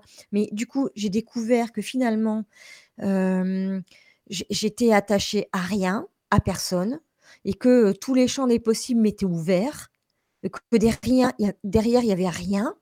Et dans le même temps, qu'allais-je faire de cette nouvelle liberté, tu vois? De faire, de penser, d'être, d'apprendre encore autre chose, voilà. Et là, après, juste quelques semaines après, j'ai commencé donc un travail qui allait me mener sur 12, enfin 13 mois, parce qu'il y avait un épilogue, un travail que j'avais commencé sur les pierres.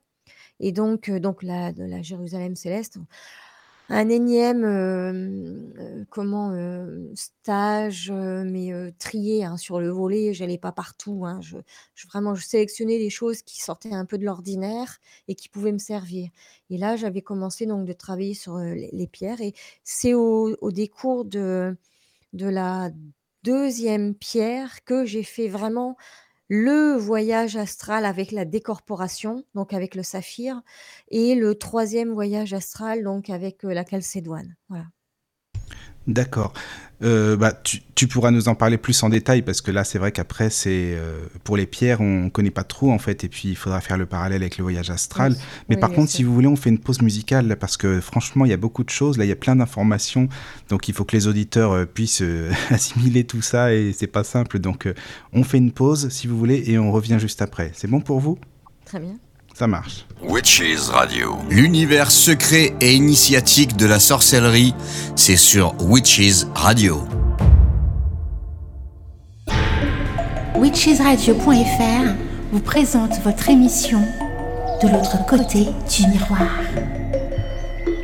Nous revoici, nous revoilà, et oui, de l'autre côté du miroir, euh, toujours avec Emma. Recoucou Emma.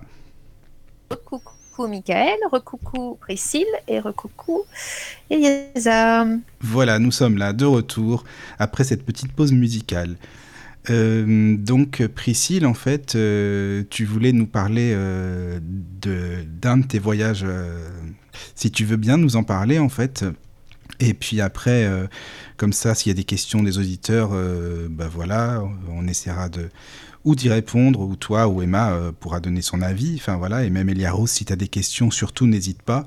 Je rappelle le mail hein, par contre, donc c'est important. Donc euh, lotus witchesradio.fr donc lotus witchesradio.fr voilà. Bah, Priscille écoute si tu veux nous expliquer ça on t'écoute oui, donc ce que je pourrais appeler, enfin moi ce que j'appelle mon premier vrai voyage astral, c'est, c'était toujours donc en journée. Et donc j'étais allongée sur, le dos dans mon dans mon lit.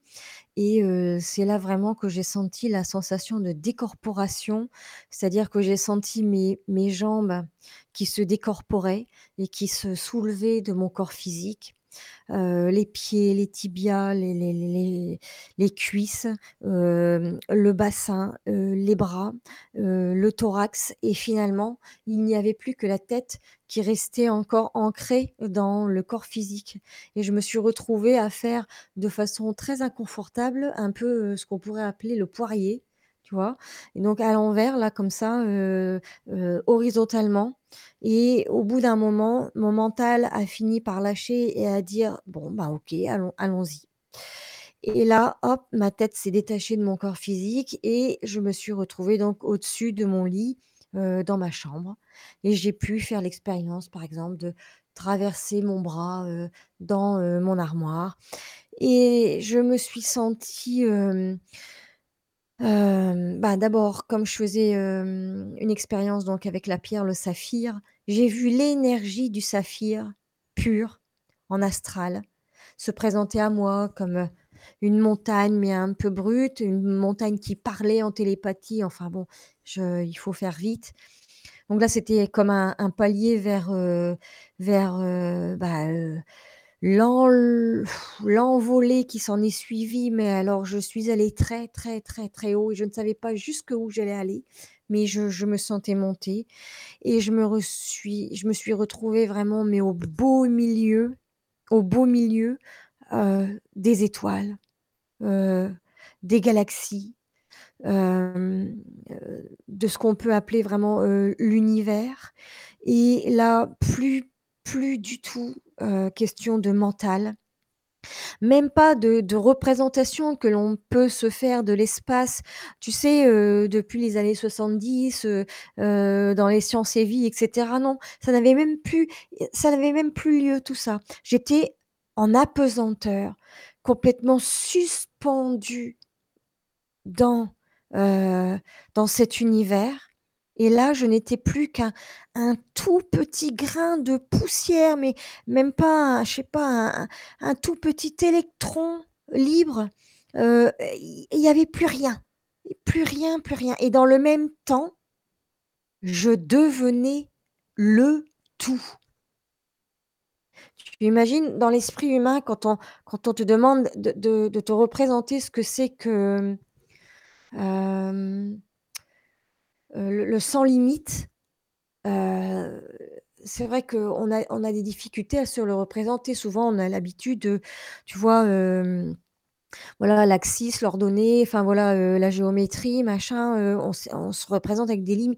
Là, rien, plus rien. Réellement, je devenais, j'englobais, je m'expansais dans cet infini. Je devenais cet infini et ce tout. J'étais tout. Et dans la complètement dans la plénitude de ne plus avoir besoin de rien puisque j'étais le tout. Un truc de fou. Hein. Mais, et même la lumière, euh, je trouvais que la lumière, elle n'est pas en ligne droite elle était courbe, les objets n'étaient pas, enfin, elle entourait un peu les objets, enfin, et puis et même le noir.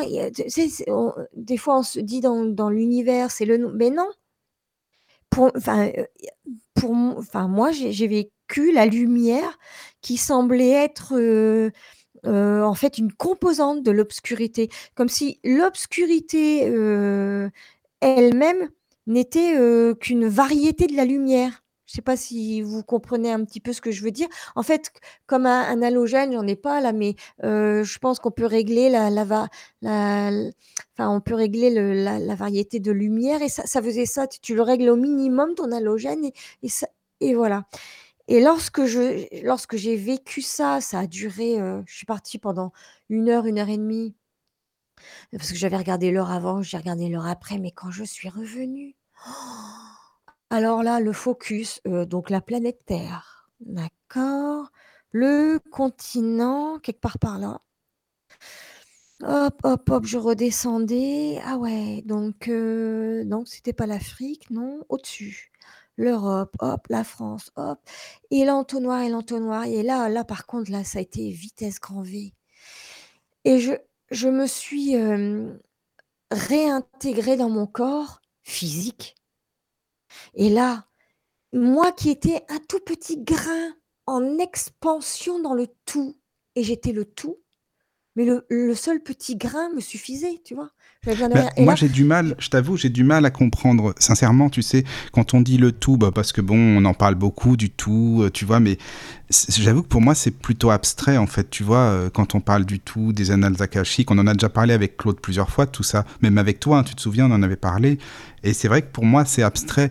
Bah, parce que bah, déjà, il y a la, la, notion des couleurs, des formes bon, dont tu parles, tu vois ce que je veux dire, ça y fait peut-être aussi, mais euh, c'est pas simple à imaginer, enfin voilà, tu vois. Et donc, pas simple à vivre non plus lorsque ah j'avais 28 bah ans et que j'avais rien demandé. Mais alors, le tout, bah, c'est, enfin, le, le, tout et le rien. Le tout et le rien. La suspension du, du non-être. Voilà. Euh, je sais pas, moi, euh, pas envie de rien, puisque tu as déjà tout. Euh, dans, dans, le corps physique, je sais pas, même plus envie de respirer, tu plus besoin, plus envie de cligner les yeux, tu as T'en as pas, pas, besoin de, ravaler ta salive, pas, besoin de manger, de boire, de, pas besoin de penser, pas, pas besoin de rien, de rien. De, tu, tu, n'es rien. Et dans le même temps, comme tu n'es plus rien, tu es suspendu et le, le tout existe. C'est vrai que c'est très, très difficile. Alors, quand je suis revenue dans mon corps, alors là, pour le coup, j'étais tout un tout petit grain là et je revenais donc l'entonnoir, je revenais donc dans ce corps-là et donc je redécouvrais, ma chambre, oui, c'est vrai, je me souviens, j'étais allongée sur le dos, ah oui, d'accord, je peux bouger je peux bouger les doigts et je peux bouger les doigts de pied. Alors c'est ça un corps physique. alors c'est ça la vie humaine? Mon Dieu que c'est restrictif. Et après, mais là, là, mais j'ai mis au moins deux heures pour accepter de nouveau d'être dans cet état-là. Et à me, le, tu veux dire en fait d'accepter que tu es ton corps physique en fait, d'avoir réintégré ton corps qui te paraissait comme un vêtement euh, trop lourd, euh, trop encombrant en fait, c'est ça un peu non? Dans, dans le premier temps, il était trop grand et finalement, lorsque j'ai réintégré le corps, mais il était beaucoup trop petit par rapport à ce que j'avais vécu. Et alors, euh, un dimanche matin, oui, dimanche, bon, une vague, euh, tu vois, une vague euh, notion du temps. C'est quoi dimanche par rapport à lundi Pourquoi pas un, pourquoi pas un mars Ah, parce que tu es décalé complètement après, tu es vraiment déphasé, quoi. Mais de tout, de tout, de tout. Alors, se lever, pourquoi faire? Parce qu'il est quand même midi et qu'il y a quelqu'un qui m'attend dans le salon. Bon, faisons-le. Parce que quand même, bah, je suis redevenue euh, Priscille, 28 ben ans. oui, heureusement, c'est normal, oui. Oui, oui. Et, euh, et se laver, mais pourquoi euh, manger, pourquoi faire? Et là, mais j'ai mis une semaine à me réadapter de la vie du quotidien. Tu vois, parce que oui, oui, je vois, ce que tu veux dire, mais il y en a déjà des personnes qui ont parlé de ça, j'en ai déjà entendu. Je sais pas, toi, euh, Elia Rose, là, de l'expérience du grand tout. Des personnes qui ont dit, euh, j'ai fait cette expérience du grand tout. Bon, moi, j'avais jamais compris ce que ça voulait dire, j'avoue, parce que c'est vraiment trop abstrait pour moi. Mais tu as déjà entendu ça, toi, ou non? Ah oui, oui, le, je, je l'ai certainement même utilisé en parlant avec des personnes, ce grand tout. Après, pour moi, le grand tout, c'est Enfin, c'est de ressentir au final tout ce qui m'entoure, euh, que ce soit la nature, que ce soit, je sais pas moi, euh, les sons, enfin, tu vois, ressentir, voir, enfin, je sais pas, il y a tous les sens en définitive qui sont euh, en éveil. et enfin, voilà, après, je, le vois comme ça. mais, mais après, c'est vrai que tout le monde l'utilise en ce moment. Donc, bah oui, c'est qu'il y a des mots à la mode comme ça, donc moi j'ai du mal avec ça, c'est ah. pour ça, c'est des mots à la mode. Mm. Ah oui. Bon alors excusez-moi, moi ça fait 22 ans de ça. Non, non, mais t'inquiète pas, c'est le terme. Moi j'avais du mal à comprendre l'expérience du tout, tu sais. Et, c'est vrai qu'on ne fait qu'un avec la nature et l'univers de toute façon, ça c'est certain. Je veux dire, euh, on fait partie nous-mêmes intégrante de, de, la nature. C'est normal ça. Même quand tu te balades dans la forêt, je sais pas, ça vous est déjà certainement arrivé de vous sentir vraiment, mais euh, très, très, très apaisé, très bien, très. Euh, bon, on a notre corps évidemment, hein, ce qui est logique, mais on a l'impression que voilà, on est tellement à l'aise que bah, on est comme chez nous, la nature et nous. Bah, de ressentir l'énergie. Ressentir l'énergie, oui. Fait de, ouais, ressentir l'énergie de, bah, des arbres. Oui, voilà. Encore là, bah, c'est une notion de communion, je dirais. Là, ce qu'on ressent quand on est dans la, dans la nature, c'est vraiment une notion de communion avec les, les, les, végétaux, les minéraux, les animaux. Enfin, moi, je me considère juste comme un animal, hein, juste pensant. Euh, c'est une communion. Mais là, c'est le fait d'être, d'être euh, les végétaux, les minéraux, les animaux. Ah oui, ça pour moi, c'est. Ouais, j'ai du mal avec ça. Mais oui, oui, je comprends ce que tu veux dire. un truc de dingue. On en a enfermé pour moins que ça. Hein. Ah bah oui, non, mais euh, non, mais t'inquiète pas, t'es es encore là, donc c'est bon. ça va. voilà. Mais c'est vrai que c'est intriguant, je t'avoue, hein, cette expérience. Mais s'il y a des auditeurs qui veulent euh, témoigner, nous envoyer des mails pour nous donner leur avis, ou peut-être qu'il y a des gens, déjà des personnes qui ont vécu des expériences telles que tu as vécues. Alors si vous voulez nous écrire, je rappelle le mail, donc lotus.witchesradio.fr lotus.witchesradio.fr N'hésitez pas. Mais en, revanche, par contre, mon, troisième voyage, là, d'aussi haut j'étais montée alors que je n'avais absolument aucune attente et que je, ne savais même pas jusqu'où j'allais aller. D'aussi haut, je suis montée sur le troisième voyage, donc un mois après, avec une autre pierre, la Calcédoine. Et là, d'aussi bas, je suis descendue. Et là, pour le coup, j'ai fait vraiment l'expérience de la matière, mais, mais encore une fois, quelque chose de dingue. Là, là, là cette fois-là, je m'étais assise sur le lit, donc plus du tout la chandelle. voilà. Là, j'étais assise sur le lit. J'ai regardé derrière moi et j'ai vu donc mon buste couché sur le lit. Et ensuite, l'image juste d'après, en une seconde, je voyais juste mon squelette avec des morceaux de chair, des lambeaux qui, qui, qui, qui restaient encore un peu. Puis la seconde d'après, pouf, tout avait disparu en poussière et j'avais disparu. Et je me suis levée complètement debout et l'instant d'après, je me suis retrouvée comme si on m'ensevelissait, si on m'enterrait dans une sépulture sans, sans, cavité, sans rien, à même la terre, à même le sol. J'étais, pour moi, j'étais encore vivante puisque je le vivais dans mon corps. Alors, je me voyais moi, tu sais, dans mes 28 ans, là, en pleine fleur de l'âge, j'allais dire, et on m'ensevelissait, on m'enterrait. Je, et là, j'ai fait l'expérience de la mort. Mais quel but? Enfin, excuse-moi, quel est le but vraiment de ça, en fait? C'est ça que j'ai du mal à comprendre moi aussi, sur le coup, quand je l'ai vécu, je me suis dit, mais ça sert à quoi de voir ça? Enfin, je, ne euh, vois pas l'intérêt, quoi, après. Voilà. Et, et mais si, si je vais jusqu'au bout, peut-être je vais te, je vais peut-être vais te choquer, hein, mais bon, tant que j'y suis, euh, j'ai senti le, la chaleur, la tiédeur euh, de la terre. On était au mois de mai, comme ça en début de matinée et qu'on me voilà, je ne voyais plus de lumière et j'ai comme alors comme un film en accéléré, comme une décomposition en accéléré. Normalement, ça met des semaines, des jours et là, je sentais, tu vois? Mais ça peut être un truc complètement gore, un truc de film d'horreur mais moi, je l'ai pas du tout senti comme ça. Pareil, complètement zen, aucune, aucun sentiment humain, rien. Je commençais de sentir les petites bestioles. Oui, mais quelle en est euh, l'utilité? Enfin, Oui, moi je dis que c'est eh ben, glauque. enfin, perso, hein, après, euh, moi ben, je trouve que c'est un peu. Et à me ronger, et à me, rentrer sous la peau, et à gonfler mon corps, etc. Et, finalement, je me dissolvais dans la terre, et je, je ne faisais plus qu'un avec elle. Et en fait, c'était l'idée de tu as expérimenté, on t'a fait, on t'a donné ce cadeau-là d'expérimenter ce que même peu d'astronautes le vivront, en tout cas ce, que d'autres êtres euh, beaucoup plus évolués qui vivent dans d'autres sphères, dans d'autres terres, euh, le voient. Voilà, on t'a donné ça à vivre et maintenant on te rappelle que tu viens de là, tu viens de la terre et tu vas y retourner et que les éléments qui forment ta chair même ne serait-ce que ouais, mais pas, moi, je comprends. Les, minéraux, etc. tu ne fais qu'un avec ça et tu vas y retourner. Et je me et j'étais j'étais même euh, j'étais même presque euh, contente de faire partie de cet élément de nature, de cet élément de vie, mais la vie, encore une fois, comme avec un grand V.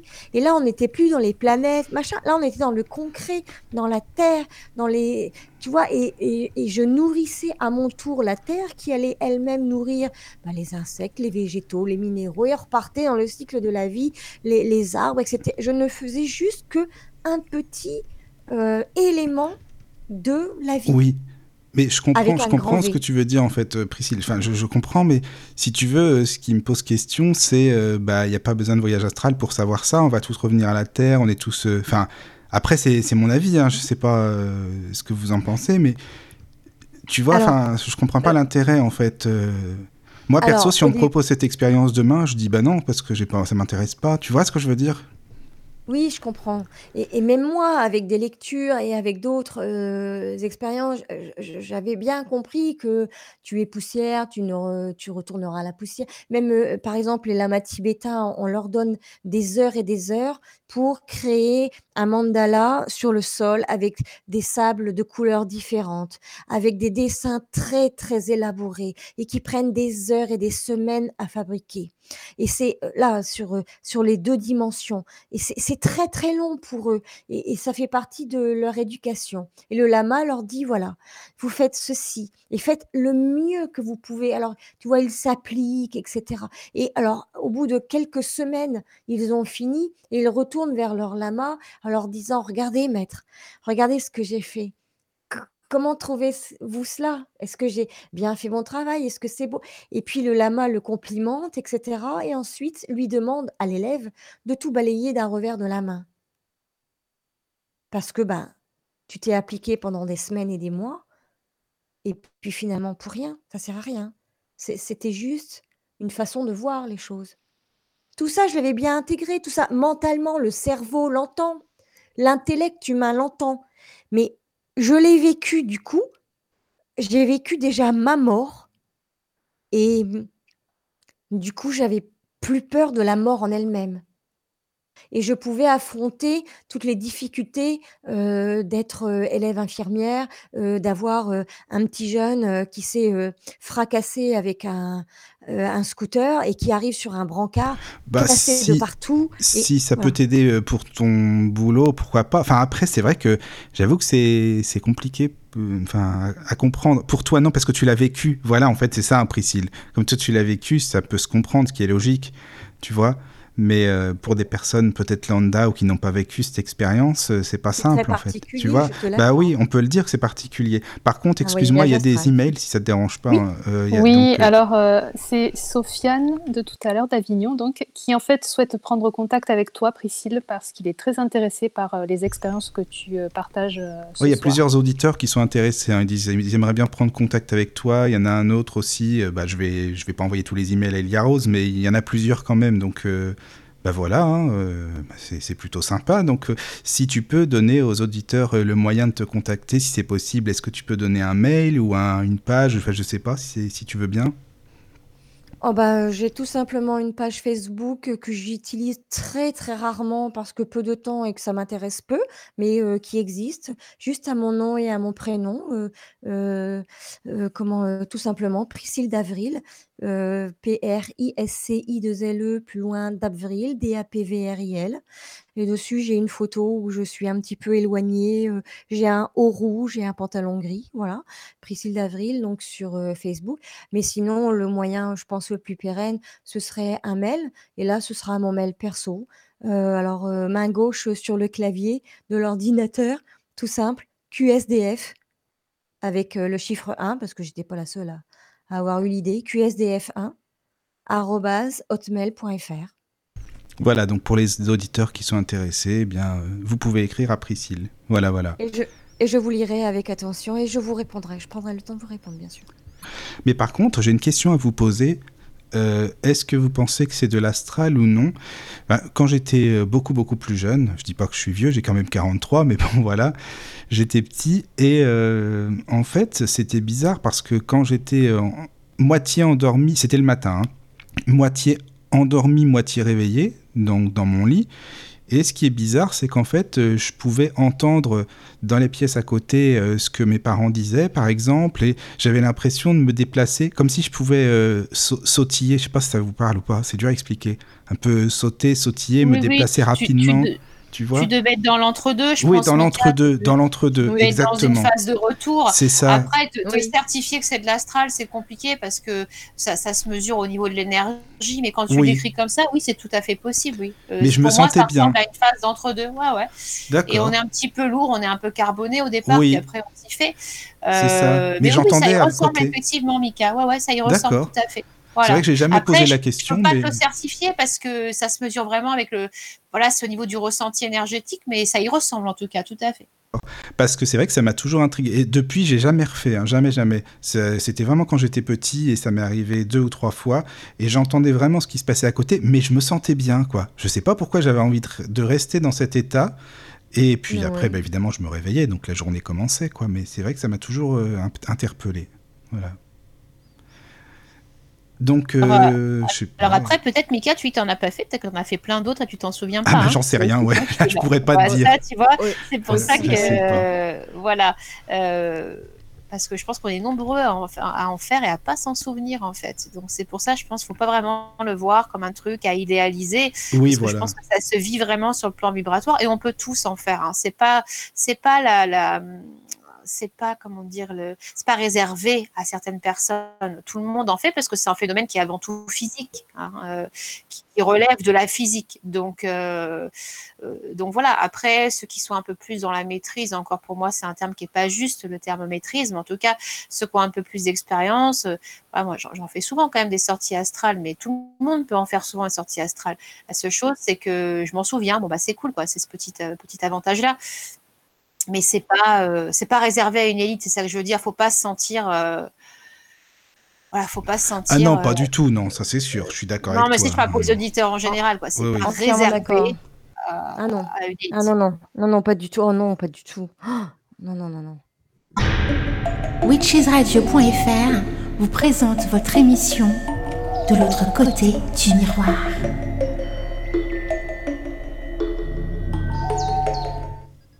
Recoucou à tous, nous revoici donc euh, toujours avec euh, Priscille. Coucou Priscille.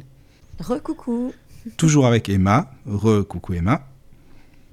recoucou à tous Et il y a Rose également. Recoucou. Voilà. En fait, pendant la pause musicale, euh, on parlait des fameuses pierres parce que Priscille, en fait, euh, bah, je voulais savoir si tu pouvais expliquer un petit peu aux auditeurs quel est le rapport avec les pierres et le voyage astral, en fait? Parce que bon, après, c'est vrai que c'est normal qu'on n'ait pas détaillé. C'est pas vraiment l'émission euh, qui parle de pierres, donc ça c'est sûr. Mais euh, juste en résumé, en fait, quel est le rapport avec les pierres et le voyage astral pour toi? De ton expérience, hein, évidemment. Donc voilà. Eh bien, euh, j'avais commencé donc un travail euh, sur euh, 12 mois avec euh, 12 pierres différentes, donc qui font partie de ce qu'on appelle la, Jéru- la Jérusalem céleste. Donc, ça fait partie, donc, euh, ce que je disais, c'est de l'hermétisme chrétien et juif. Et euh, ce sont les 12 pierres euh, qui constituent donc la Jérusalem euh, pour les chrétiens et les 12 tribus pour les juifs. Et donc, en fait, c'est juste un travail euh, d'alchimie spirituelle et un travail de de profond remaniement euh, de travail sur soi en fait. hein. Et donc à chaque mois il y avait une pierre différente. Et donc euh, sur la première euh, pierre, alors pour les nommer les douze, euh, c'est le jaspe, la deuxième le saphir, la troisième la calcédoine, la quatrième l'émeraude, la cinquième la sardonyx, la sardoine, la chrysolite, le béryl, la neuvième la topaze, la dixième la chrysoprase, la hyacinthe et l'améthyste. Et en fait, à chaque mois, on devait, euh, euh, voilà, on, on devait travailler sur cette pierre-là dans, dans tous les domaines. On pouvait l'expérimenter, on pouvait faire des pierres de jaspe, enfin, pardon, de l'eau de jaspe, de l'eau de saphir, en, en trempant la pierre dans, dans de l'eau avec euh, l'eau lunaire, l'eau solaire, etc. Pour ceux qui connaissent. Et ça avait une vertu, tu veux dire, c'est ça? Oui, oui, chaque pierre, etc. Bah oui, ceux, qui peuvent te parler de lithothérapie te diront que. Et moi, je, n'imaginais pas la portée de ce travail-là. C'était mais énorme. Et donc, c'était juste ça qui a été un petit peu le déclencheur de ces expériences-là, ça a été, ça a été pendant, le mois du Saphir et pendant le mois de la Calcédoine que j'ai fait mes deux grands voyages astraux et pendant le premier mois, le mois du Jaspe, j'ai fait d'autres expériences avec donc, les gnomes, les elfes, les sylphides, les salamandres et tout ça. Alors là, par contre, tu es sur la bonne radio, hein. Moi, je te le dis, hein, Priscille, hein. Alors là, vraiment, c'est, la Mandala et Alina, si vous nous écoutez, je sais qu'ils nous écoutent. Alors là, si tu vas sur les gnomes, les salamandres et tout, tout ce qui s'ensuit, le petit peuple, bon, ça, serait une autre émission évidemment, mais c'était juste pour une parenthèse. C'est voilà, c'est bien. D'accord. Oui, alors c'est sûr que ces peuples-là, moi, je les aime bien depuis, mon enfance et du coup, c'est sûr que pendant, le le 1 mois, le mois de mars, mi-mars à mi-avril, le mois du jaspe et là, j'avais choisi un jaspe rouge. J'ai fait beaucoup d'expériences pendant un mois et c'est vrai que j'ai adoré, et là, j'avais un gnome dans ma chambre, enfin voilà. Tous tous ces élémentaux et tous ces éléments de la nature, je les côtoie depuis très longtemps et bon voilà, donc du coup, ben, ce mois-là, c'était le jaspe et ensuite le saphir et la calcédoine, ben, j'ai fait, ces deux voyages astro à deux mois d'intervalle donc. C'était le détonateur en fait, on va dire. Oui, oui, c'est pour ça que tu dis que c'est venu par, par les pierres, par cette fameuse lithothérapie entre parenthèses en fait, parce que bon, c'est très complet la lithothérapie, mais là c'est c'est bien qu'en plus tu aies dit par rapport aux 12 mois de l'année, les pierres qui correspondent quoi. D'accord. Donc par rapport au voyage astral, c'est venu comme ça. Oui, c'est ça. Ça n'avait été absolument pas recherché. Ça avait été déclenché par ces pierres-là. C'est ça. Mmh Et toi, Emma, est-ce que tu, tu, vois le parallèle, enfin pour toi, hein, évidemment pour ton expérience personnelle, ton expérience de vie entre les pierres et le voyage astral, ou non, pas du tout, tu n'as jamais fait d'expérience dans ce domaine-là des pierres? Ah Non, moi les pierres, c'est pas mon truc du tout. Euh, non, je, m'en sers, j'ai juste une labradorite dont je me sers, euh, dont je me sers euh, pour, mes, pour mes soins. mais c'est pas du tout mon truc. Hein. Là, j'ai un ami qui m'a offert un, jeu en obsidienne noire. Voilà, c'est magnifique, je les adore. mais voilà. Et puis mes sorties astrales, elles, sont, elles sont spontanées. Je veux dire, je, je passe par rien. Donc, je je sors de manière spontanée, je rentre souvent de manière spontanée aussi. Donc, si tu veux, j'ai pas de pas de cheminement comme ça, en tout cas, ça c'est certain. D'accord. Et toi, Elia Rose, les pierres, euh, qu'est-ce que tu euh, Oui, vas-y. Les, pierres, ouais, enfin, j'en ai, euh, j'en ai quelques-unes. Pas, pas, énormément, mais quelques-unes, effectivement, comme la métiste, le quartz rose. Bon, après, j'ai un, saphir en bijoux, mais c'est vrai que j'en ai, quelques-unes. L'obsidienne aussi, j'en ai une, ouais. Et tu pensais, toi ou non, qu'on pouvait euh, avoir euh, bah, finalement un rapport entre les pierres et le voyage astral Ou non? Euh, Jusqu'à ce soir, j'aurais pas forcément fait le rapprochement, mais effectivement, euh, en tout cas pour moi, les pierres ont quand même une, énergie. ah oui, oui, oui, c'est certain, tu as raison. Hein, et euh, donc, euh, donc oui, après, c'est, je sais pas, comme un autre déclencheur, bah, comme la musique ou autre, en fait, au final, il y a une énergie aussi. Donc, donc oui, enfin, là, en, entend, en, entendant parler ce soir de, par rapport à Priscille et à cette expérience-là, oui, je, je conçois tout à fait que ce soit, possible pour les sorties astrales. Et alors, une question, quel style, bon, c'est un peu, c'est pas facile de parler de style, mais bon, euh, style musical, entre parenthèses, pourrait, selon vous, favoriser le fameux voyage astral? D'instru, style d'instrument, euh, style euh, bah, de rythme, de musique, qu'est-ce que vous en pensez? A priori, je dirais plutôt les musiques relaxantes ou musique classique, etc. Mais finalement, en extrapolant et en s'adaptant à, toutes les personnes et toutes les personnalités habitant sur ce globe, je dirais même n'importe quel, le jazz, le, hard rock et même la musique binaire dansante, le disco, enfin tout ce que tu veux, tout ce qui est rythme dansant pour moi, tout peut être déclencheur, en fait. Ça dépend de la sensibilité de chacun et ce à quoi on est sensible et ce à quoi on peut, correspondre. Oui, mais il y a des instruments quand même qui euh, sont plus euh, propices à provoquer, par exemple, on parlait des, des chamans hein, dans une autre émission, euh, par exemple, les certains, que ce soit les tambours ou d'autres instruments, qui sont plus propices à, provoquer.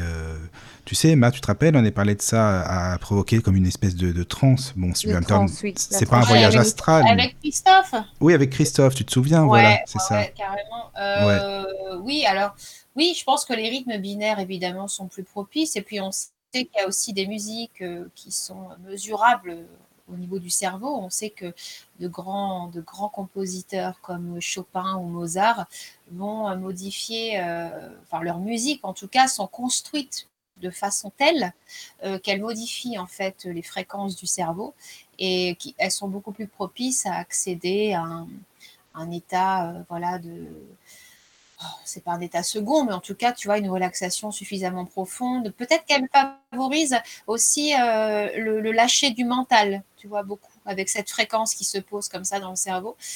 Euh, mais je pense aussi qu'on n'a pas besoin de musique, voilà, c'est-à-dire que, regarde-moi la nuit, j'ai pas de musique. Euh, non, c'est sûr, tu as raison, oui, tu m'étonnes. j'ai pas de musique et pourtant, voilà, ça se passe comme ça. Et puis, tu sais, je vais te dire, tu connais mon point de vue sur les sorties astrales je pense, je pense que les provoquer, c'est jamais, euh, c'est pas une nécessité. Et puis, euh, je pense que quand elles doivent arriver, elles arrivent. Il y a plein de bouquins, tu peux trouver beaucoup de, beaucoup de livres sur la manière de déclencher une sortie astrale, mais je pense que quand tu es pas prêt ou quand il y a trop de peur, et eh ben forcément ton humain va te rappeler, tu sortiras pas de toute façon. Tu feras une demi-décorporation, puis pouf, tu vas être rappelé. Parce que la peur prend le dessus, quoi. Exactement, l'humain prend le dessus et, j'ai envie de dire, c'est aussi un instinct de conservation. Hein. À un moment donné, euh, on est incarné avant tout, il faut quand même le rappeler. Hein. On n'est pas. Euh, voilà, c'est bien euh, d'être en astral, d'être. voilà, mais on est avant tout des êtres incarnés et c'est là qu'on vit. Donc c'est normal qu'on ait des sentiments comme, comme la peur ou l'appréhension voilà, donc moi je suis pas forcément pour les initier de toute façon. Après en même temps c'est facile à dire parce que parce qu'elle m'arrive spontanément et très régulièrement, donc euh, forcément c'est facile de dire ça. Euh, mais voilà, je sais aussi que à titre personnel, euh, ça fait beaucoup travailler la patience. Voilà je pense qu'on est dans une mode, si tu veux, où on veut tout tout de suite. On veut la spiritualité, on veut le matériel, il faut pas être en colère, il faut pas être ceci, il faut pas être cela. Il euh, faut surtout être patient, je pense, parce que le chemin de chacun est différent pour chacun. On a tous une sensibilité très, très unique, et Dieu merci. Et, euh, et je pense qu'on aurait un peu tendance, tu vois, à à vouloir être tellement dans le spirituel qu'on oublie la sphère humaine. Voilà, mais je suis d'accord avec ça en fait. Je suis d'accord avec toi. Je sais pas Priscille ce que tu en penses, mais c'est vrai que on dirait que soit c'est une mode ou quoi, j'en sais rien, mais on oublie qu'on a un corps physique. On en entend parler tout le temps, tout le temps de la spiritualité, euh, voilà, de, de, de, je ne sais quoi. Enfin bon, euh, les tout, tout, ce que tu veux, mais on a, on a des, je veux dire, on a un corps aussi, on mange, on boit, enfin, on vit. Et, tu connais mon avis hein, sur le spirituel. Hein. Oui, oui, pas, bah pas d'éveil spirituel sans travail humain, sans introspection, sans travail de l'ego. Alors, quand je parle de travail de l'ego, euh, là-dessus, je suis, tu connais aussi mon avis sur l'ego. Je suis pas du tout de l'école de supprimer l'ego parce que pour moi, supprimer ce qui nous permet de nous construire est une grosse erreur. Mais en tout cas, de lui donner sa juste place et un juste équilibre. Oui, de trouver un juste milieu. Voilà, c'est ça. Voilà, exactement. Mm, mm, je suis d'accord. Tant, tant qu'on fait pas ça, on peut, euh, on peut lire tous les livres qu'on veut, on peut faire euh, euh, tout plein de, je sais pas moi, de séances, d'ateliers, de, conférences, de stages. Tant qu'on n'a pas fait ça, je pense que l'éveil n'est pas mais pas en marche, quoi. Voilà. Oui, c'est sûr. Moi, je suis d'accord avec ça. Je sais pas, toi, Priscille, ce que tu en penses par rapport à, la, à ce qui se passe en ce moment, au mode de spiritualité, euh, de parler de, de, tout le temps de la même chose, de l'ancrage, euh, les ralignements, etc., etc., les chakras, mais on oublie qu'on a un corps aussi, qu'on a des désirs, etc. Qu'est-ce que tu en penses? Bah, moi, j'ai fait complètement le cheminement inverse. C'est-à-dire que jusque justement, jusqu'à mes 28, mes 30 ans, jusqu'à même mes 36 ans, j'étais trop éthérée, j'étais pas assez ancrée dans la matière. C'est peut-être pour ça aussi que peu d'énergie, hyper concentrées comme les pierres m'ont fait voyager d'aussi loin et ensuite le deuxième voyage astral vraiment, comme je l'entends, m'a, montré que j'étais ancrée dans la matière, mais non seulement dans la matière, mais dans la terre et cetera et que je je formais un tout avec la planète et qu'on était, semblable à ce que tu vois, on a de l'arsenic dans notre corps qu'il y a dans la terre etc et donc et donc moi à l'inverse, j'ai fait le cheminement complètement inverse. J'étais complètement éthérée, pas assez ancrée dans la matière et moi je voilà, je je nage à contre-courant. Donc toutes les tous les effets de mode déjà, j'aime pas trop le mot mode et et donc non, je je ne suis je ne suis pas ça, je ne cherche pas à à être, en et à connaître tout ça etc. C'est loin de moi tout ça. Alors après, on n'a pas dit que tu cherchais un effet de mode. Hein. On parle simplement de la tendance ah non, c'est la tendance, hein. globale, oui, oui. Euh, qui est un petit peu à ça en ce moment, où tout le monde est dans, veut être dans la spiritualité, mais on oublie en fait l'essentiel, c'est le travail sur soi. C'est-à-dire que tant qu'on ne va pas travailler ses blessures, ses émotions, euh, il est difficile euh, de pouvoir avoir des ressentis justes en tout cas. On peut avoir des ressentis, mais ils ne sont pas forcément justes et, et des fois, bah, ils sont interprétés beaucoup sur l'humain et c'est normal, on est comme ça, on est fait comme ça. Oui, c'est ça. Euh, voilà, et à mon sens, il n'y a qu'avec l'introspection et l'empirisme qu'on peut se construire en tout cas sa propre vérité. Parce qu'encore une fois, après, ce sont des vérités individuelles. Hein. C'est ça. Bah, moi, après, je t'avoue, bah, Emma, tu me connais, hein, euh, Priscille. Euh, moi, j'avoue que je suis très méfiant envers les personnes qui se disent en permanence euh, dans l'amour, dans la spiritualité, dans le bien-être, dans l'écoute de l'autre. Bon, c'est pas pour dire, mais en général, les gens qui te disent ça à tout bout de champ, c'est pas, je veux dire, si tu as besoin d'eux dans la vie. C'est hein. ça, exactement. C'est pour ça que j'ai toujours j'ai toujours aimé les personnes humbles, les personnes simples et en général ceux qui parlent pas beaucoup. Mais, bah, c'est un bon but, hein, je veux dire, quand tu as envie de chercher ce développement de, de, de la bienveillance, on cherche à se parfaire en fait et c'est bien, je trouve que c'est un bon objectif. Euh, par contre, parfois, ça peut poser une exigence extrêmement forte euh, sur la personne. Euh, donc, elle va vraiment ne jamais chercher à dévier. Alors, faut pas être en colère, faut pas avoir peur, faut pas machin. Bah si, ça fait partie de Ça fait partie de l'humain. Bah oui. Exactement, on est construit comme ça. Donc, chercher à lutter contre la colère, pour moi, c'est une énorme connerie parce que parce qu'en attendant, on ne vit pas l'émotion qu'on ressent. Et qu'est-ce qui se passe quand une émotion n'est pas euh, expulsée? Et eh bien, elle est stockée par le corps. Et après, on est dans la somatisation. C'est un peu dommage. Et on a tous de la colère, enfin c'est naturel, en plus on a tous un parcours très différent. Bah oui. Puis ça fait du bien de pousser son petit coup de gueule de temps en temps, moi je le dis, ça fait du bien. Oui, oui, il n'y a pas que ça, il y a les peurs, il y a la, tristesse, enfin voilà, il y a aussi la joie, l'amour, euh, il y a le, le, désir sexuel, parce que ça c'est pareil, hein, t'as l'impression que quand on est spirituel... Ah oui, non, maintenant on fait plus rien, tant qu'on est spirituel c'est fini, plus rien, terminé. Voilà. Donc euh, voilà, ça c'est quelque chose, je pense que c'est super important de rappeler, euh, vivons quoi, hein vivons euh, ce que nous sommes en tant qu'être incarné. Et si on a la, chance, le bonheur, la bénédiction d'avoir euh, des cadeaux comme ça qui nous sont offerts, alors voyage astral, vie antérieure, je sais pas moi, contact de médiumnité, bah, c'est super, c'est bonus. Voilà. Oui, je suis d'accord avec ça, c'est vrai. Donc euh, restez quand même bien sur Terre, hein. on est là pour faire une expérience de vie et puis pour essayer de faire au mieux pour progresser c'est le plus important, je pense, hein. le côté humain. Et si on se trompe, c'est pas grave. On est aussi là pour se tromper et pour apprendre de nos bêtises. Donc, euh, j'ai l'habitude de dire, on ne se trompe jamais, on fait des expériences. Oui. Bah, de toute façon, on est là pour ça, hein, pour faire des expériences, oui. Et... On est à l'école de la vie. Oui, l'école de la vie. Oui, c'est l'école de la vie. C'est ça. Bah, je crois que les amis, euh, c'est une bonne conclusion. Je ne sais pas ce que vous en pensez, mais c'est pas mal l'école de la vie pour conclure l'émission si ça vous va, en tout cas. Hein. C'est bon? Parce que on est, euh, on est bien justement dans cette école de la vie, on va, on va continuer. Et puis, euh, je vous remercie hein, déjà d'avoir participé. Euh, Emma, merci de nous avoir invités. Et ben, avec grand plaisir. Elia Rose, merci également, un pareil, d'avoir été avec nous. Oui, merci beaucoup. Merci. C'était toujours un formidable bonus. C'est gentil, vraiment, c'est super sympa. donc voilà mes amis, prenez soin de vous, surtout dormez bien, passez euh, donc une bonne nuit et justement peut-être euh, un voyage astral, qui sait Ah, bah écoute, eh oui. beau rêve. Inch'Allah, hein, comme voilà, on dit. comme on dit, exactement. voilà. Bisous Et, à euh, tous.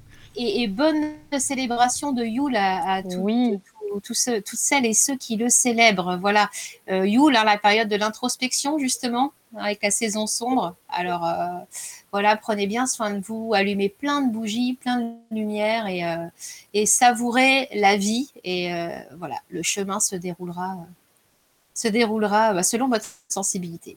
De gros bisous à tous. Witchesradio.fr vous présente votre émission de l'autre côté du miroir.